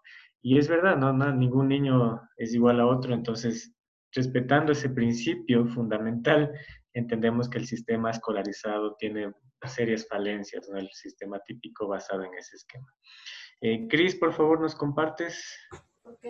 Sí, muchas gracias. Yo también quiero agradecerles a ustedes por tomarse este tiempo para compartir lo que han aprendido en estos años de en, practicar esta, esta enseñanza con sus guaguas y creo que eso nos nutre y de alguna forma lo que me llevo es tratar de, de buscar ese valor, ese valor por hacer las cosas diferentes para nuestros hijos porque el miedo está ahí, o sea, el miedo está ahí latente y, el, y la inseguridad de no saber si la decisión que tomamos, o sea, es tan importante la decisión que se toma porque es el futuro de ellos.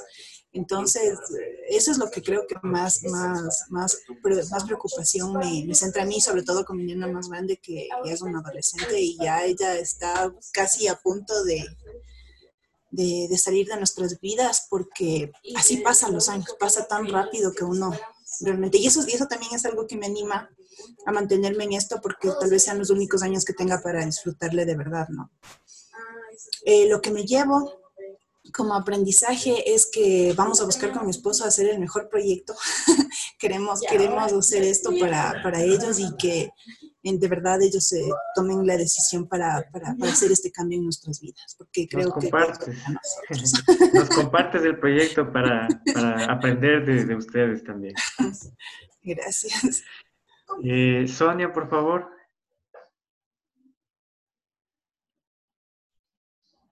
Sonia nos, nos pone en el chat que se le está acabando la batería. No sé si todavía tienes la posibilidad de, del audio. Creo que sí. Esperen. Ojalá no se me acabe. Eh, bueno, como les decía, agradecida por este compartir. Em, se me han despejado muchas dudas. De hecho, yo creo que siempre soy la más animada en que en la desescolarización Em, porque es esa parte de la confianza que hemos estado aquí hablando para que ellos puedan desarrollarse como seres humanos, no solamente en, en tener una nota, sino en aprender para que ellos puedan ser y desenvolverse. ¿Y qué me llevo para mi pequeño? Es transmitirle seguridad Qué bueno, muchísimas gracias Sonia. Karina, por favor. Gracias a ustedes. Con gusto. Bueno, en mi caso, eh, no estuve en toda la charla, eh, fue una pena, pero bueno, sí tiene mucha relación con el material, a mí me pareció bien interesante y un poco la reflexión fue partir desde la necesidad innata que tiene mi hijo, es decir, a veces con las ocupaciones de la casa y el trabajo, eh, no me he dado cuenta, o sea, yo sé y soy bien consciente de las capacidades que tiene, pero no me he puesto a observarle realmente, eh, o sea, bien detenidamente cuáles son sus intereses. O sea, yo sé que le gusta, pero al saber más sus intereses, justo voy a lograr planificar el espacio y preparar y buscar los objetos. Si solamente le oigo y realmente no le escucho, no lo voy a lograr. Entonces creo que esa es mi meta. A mí me gustó mucho poder reflexionar todos los ejercicios que nos hicieron, porque fue también entender como que si yo como mamá no conozco a mi hijo, es bien interesante como pensar que en la escuela sí le conocen y tal vez pueden hacer un mejor trabajo que yo. Entonces fue como un golpe también fuerte para decir, hey, o sea, soy yo la mamá y, y yo le conozco. Entonces fue como que está bien. Entonces ese es mi reto eh, observarle más para de esa manera acompañarle mejor en este proceso. Así que gracias. Muchísimas gracias, Karina. Muchísimas gracias a todos. Yo también les quiero compartir lo que me llevo porque eh, cuando iniciamos este taller, em, eh, yo les decía que no, no, no venimos a enseñarles nada, venimos a compartirles una información y entre todos a generar nueva información, ¿no? Venimos a generar nuevos conceptos a pesar de que nosotros eh, eh, hemos estado tal vez un tiempito antes en este proceso, igual tenemos muchísimas cosas que aprender todavía. Todavía hay días en los que nos levantamos con la duda, todavía hay momentos en los que tenemos esa incertidumbre y, eso nos hace personas, ¿no? Eso nos hace seres humanos también. Entonces, eh, yo realmente me llevo experiencias de ustedes que me recuerdan muchísimo el por qué inicié este, este camino y afianzan realmente eh, eh, esa decisión. Ustedes me recordaron las dudas que yo tenía, eh, esas inquietudes, todos esas, esos miedos. Y, y, lo que quisiera decirles, aportarles, es que cuando ustedes atraviesan, es, es como cualquier proceso, ¿no? Cuando ustedes atraviesan la fase inicial, que normalmente es la más difícil, la más dura, cuando ustedes logran pasar de un cierto umbral, que, es ese umbral de, confusión, de miedo y, de incertidumbre, se vuelve una experiencia impresionante. Se vuelve una experiencia maravillosa, se vuelve una experiencia increíble. Yo les digo eh, desde mi corazón, les estoy diciendo estas palabras, eh, se vuelve una experiencia que, que, agradezco a la vida por haber, haber podido darle eso a mi hija, esa oportunidad. Y a mí mismo y a mi familia, nos ha, nos ha fortalecido como familia, nos ha fortalecido como personas, hemos crecido juntos, hemos aprendido un montón de cosas y eso es algo que realmente eh, no tiene precio, no, no, no tiene precio y, y, nos, y eso me da la confianza. Cuando tengo la duda, cuando amanezco con el miedo, pienso en todo eso y desaparece, se esfuma, ¿no? Al ver simplemente todos esos momentos que podemos disfrutar. Muchas gracias a todos. Mari, Ibe. Muchas gracias. Sí, yo también me llevo mucha emoción de saber que no estamos solos en este camino y que a que somos más. Ya ven que hay varias personas en diferentes lados y eso también es como bueno decir, no estoy solo en este caminar y les agradezco mucho por ellos. También ya para despedirme y agradecerles, eh, vuelvan a revisar el documento de la semana pasada y para las personas que van a continuar con los otros talleres, si ustedes creen importante pasarle esta información a alguien que quizás les pueda servir, eh, el lunes les mandamos toda la información de los videos, el PDF que tienen que ir revisando en la semana. El jueves esperamos que nos manden sus preguntas o cosas que quisieran profundizar y el siguiente sábado nos vemos para el siguiente taller. El siguiente taller trata sobre la conexión emocional. Lo importante eh, que es darle esta prioridad a la, parte emocional, como hoy día escuchamos un montón, de que si nuestros chicos emocionalmente no están bien, eh, cómo van a aprender. Entonces vamos a topar esos temas de cómo conectarnos emocionalmente con nuestros chicos y también les adjuntaremos el audio de esta reunión por si quieren volverlo a revisar y si quieren volverlo a escuchar, ¿sí? Y conmigo muchas gracias. Bueno, nada más eh, para terminar, eh, yo me llevo el agradecimiento a todos por habernos permitido este, pasar a sus hogares y empezar a crear comunidad.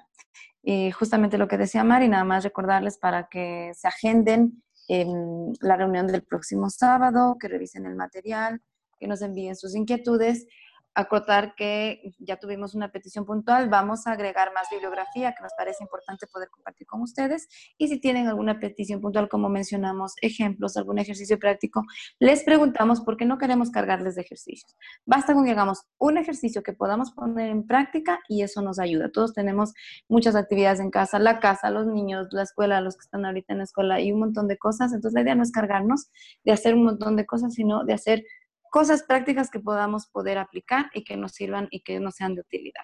Muchas gracias a todos por compartir y nos estamos viendo, hablando durante la semana por correo o por el chat y nos estamos viendo el próximo sábado.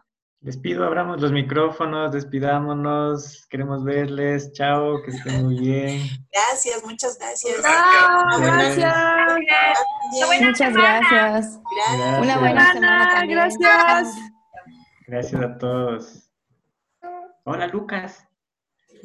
Hola, Es el Andrés que te dice hola. Ya, voy a cerrar la sesión, ¿ok? Chao. Chao, gracias. Abrazos, que estén muy bien. Eh.